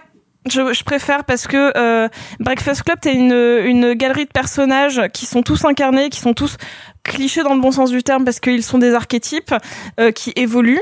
Mais euh, la progression pour moi est beaucoup moins forte parce qu'elle est très interne et donc je la vois beaucoup moins comme euh, comme un comme un voyage. Alors que là, le fait que tu aies un voyage initiatique par un vrai parcours presque road movie mais en, en une journée me touche beaucoup plus. Ah, mais Arthur j'a- est en désaccord Mais j'adore Breakfast Club. Moi, je suis hein. pas d'accord parce que je trouve que les dialogues sont beaucoup plus brillants, surtout qu'en fait, la moitié des dialogues étaient improvisés sur Breakfast Club, et ça, je trouve ça incroyable. non mais j'a- j'adore The Breakfast Club, il y a pas de souci, tu vois, je suis pas du tout en train de dire ah Non, mais c'est comprends. nul, genre c'est c'est très très bien et très très très très bien, tu vois. En fait, moi, je après c'est peut-être un peu compliqué aussi d'aborder euh, Ferris Bueller. euh, et je- là, je pense vraiment à nos auditeurs les plus euh, les plus jeunes, en tout cas ceux qui n'ont pas vu le film. C'est qu'aborder euh, Ferris Bueller en 2022 avec un regard de français, quand on sait que le film est américain et vise la jeunesse de 1986, il y a forcément un écart qui se crée. Mais en fait, moi, ce que je trouve intéressant dans ce film-là, c'est que c'est un film qui me montre vraiment, en tout cas, c'est le sentiment qu'il me donne, ce que c'est que d'être jeune dans les années 80. Et ce qui est assez dramatique, c'est qu'on a retenu aujourd'hui des années 80 que la vitrine euh, populaire, euh, spectaculaire qu'on voit dans Stranger Things par exemple, où là d'un seul coup les années 80 ont l'air d'être une espèce de, de havre de paix et de paradis sur terre euh, euh, de, pour geeks quoi. Alors que c'est pas du tout le cas. La culture geek elle est pas absolument pas valorisée à l'époque. C'est même tout le contraire. Bah, et c'est pour ça que je te dis justement que le film s'efforce de la défendre justement et de la mettre au pied Oui, bien des sûr, bien avec les sûr. œuvres d'art. Bien sûr. Mais ah, petite anecdote intéressante quand même sur le sur le film. Le film a un directeur de la photo qui est, qui est très très connu, qui est un directeur de la photo. Tak euh, Fujimoto. Exactement, Tak Fujimoto, qui est un, un directeur de la photo américain d'origine japonaise. Il n'est pas japonais, euh, qui a fait la photographie de Sixième Sens et du Silence des agneaux. Comme quoi, on peut être euh, un peu euh, versatile dans une carrière. et en l'occurrence, je trouve la photographie de Ferris Bueller vraiment très jolie. Je c'est pas un film qui m'impressionne par ses mouvements de caméra ou par ses dispositifs filmiques, Oui, mais il y a quand même plein de petites idées avec les écritures oui, oui, il y sur l'écran il et tout. il y a les Ah, petites des idées. euh, Il y a des idées assez ludiques, assez marrantes. Il y, a- des plans qui sont profondément euh, genre lourdement signifiants. Moi, ce, euh, c'est euh, hormis celui au musée. Je crois que mon plan préféré, c'est quand ils, ils sont euh, en haut d'un d'une très haute tour et qui se penchent et qu'en fait t'as le visage qui se ouais le, le reflet du visage. Genre clairement. il, il- les pousse d'une certaine manière à s'effacer. Enfin, il y a quelque chose aussi, tout est très pensé. Euh, ça a l'air d'une futilité dingue Ferris Bueller. Genre c'est pour ça que c'est genre euh, la folle journée de Ferris Bueller ou Ferris Bueller's Days Off. C'est genre juste un mec qui sèche les cours. C'est inutile. Non, ça n'est pas ça du tout.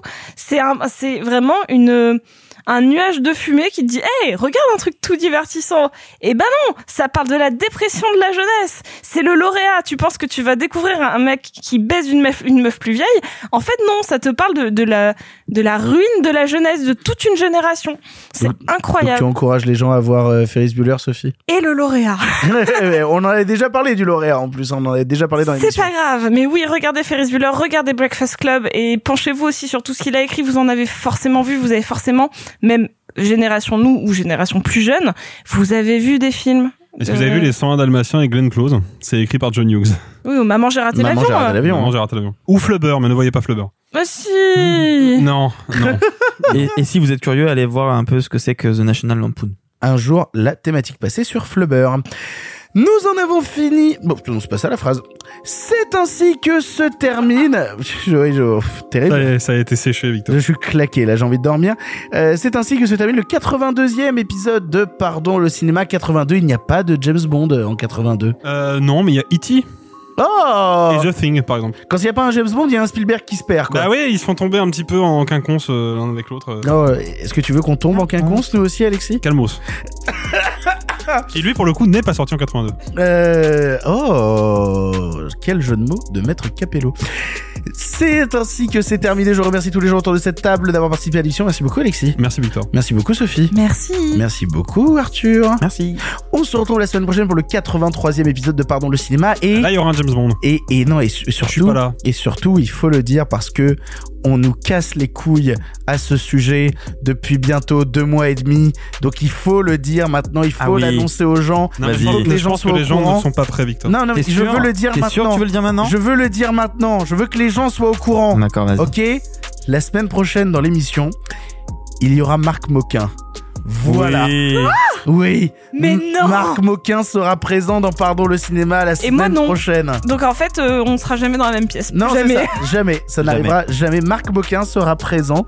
Euh, Marc, on n'a jamais répondu à la question, mais oui, il a beaucoup, beaucoup de travail en cette douce année 2022. Du coup, il est présent beaucoup plus sporadiquement dans Pardon le cinéma qu'à l'habitude. La semaine prochaine sera une semaine avec Marc. J'espère que vous l'attendez.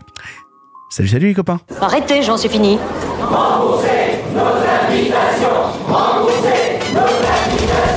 Qu'allons-nous faire par Osiris Essayons de nous voir la semaine prochaine pour déjeuner et puis vous me montrerez votre clocher. Le cinéma fait de toi un bon gamin Et que c'est quoi Maintenant, c'est fini, va falloir rentrer. Je vais aller me faire une toile. Ok, amusez-vous bien tous les deux. Bon, ça j'y compte. Bonne soirée. Merci. Have a great evening.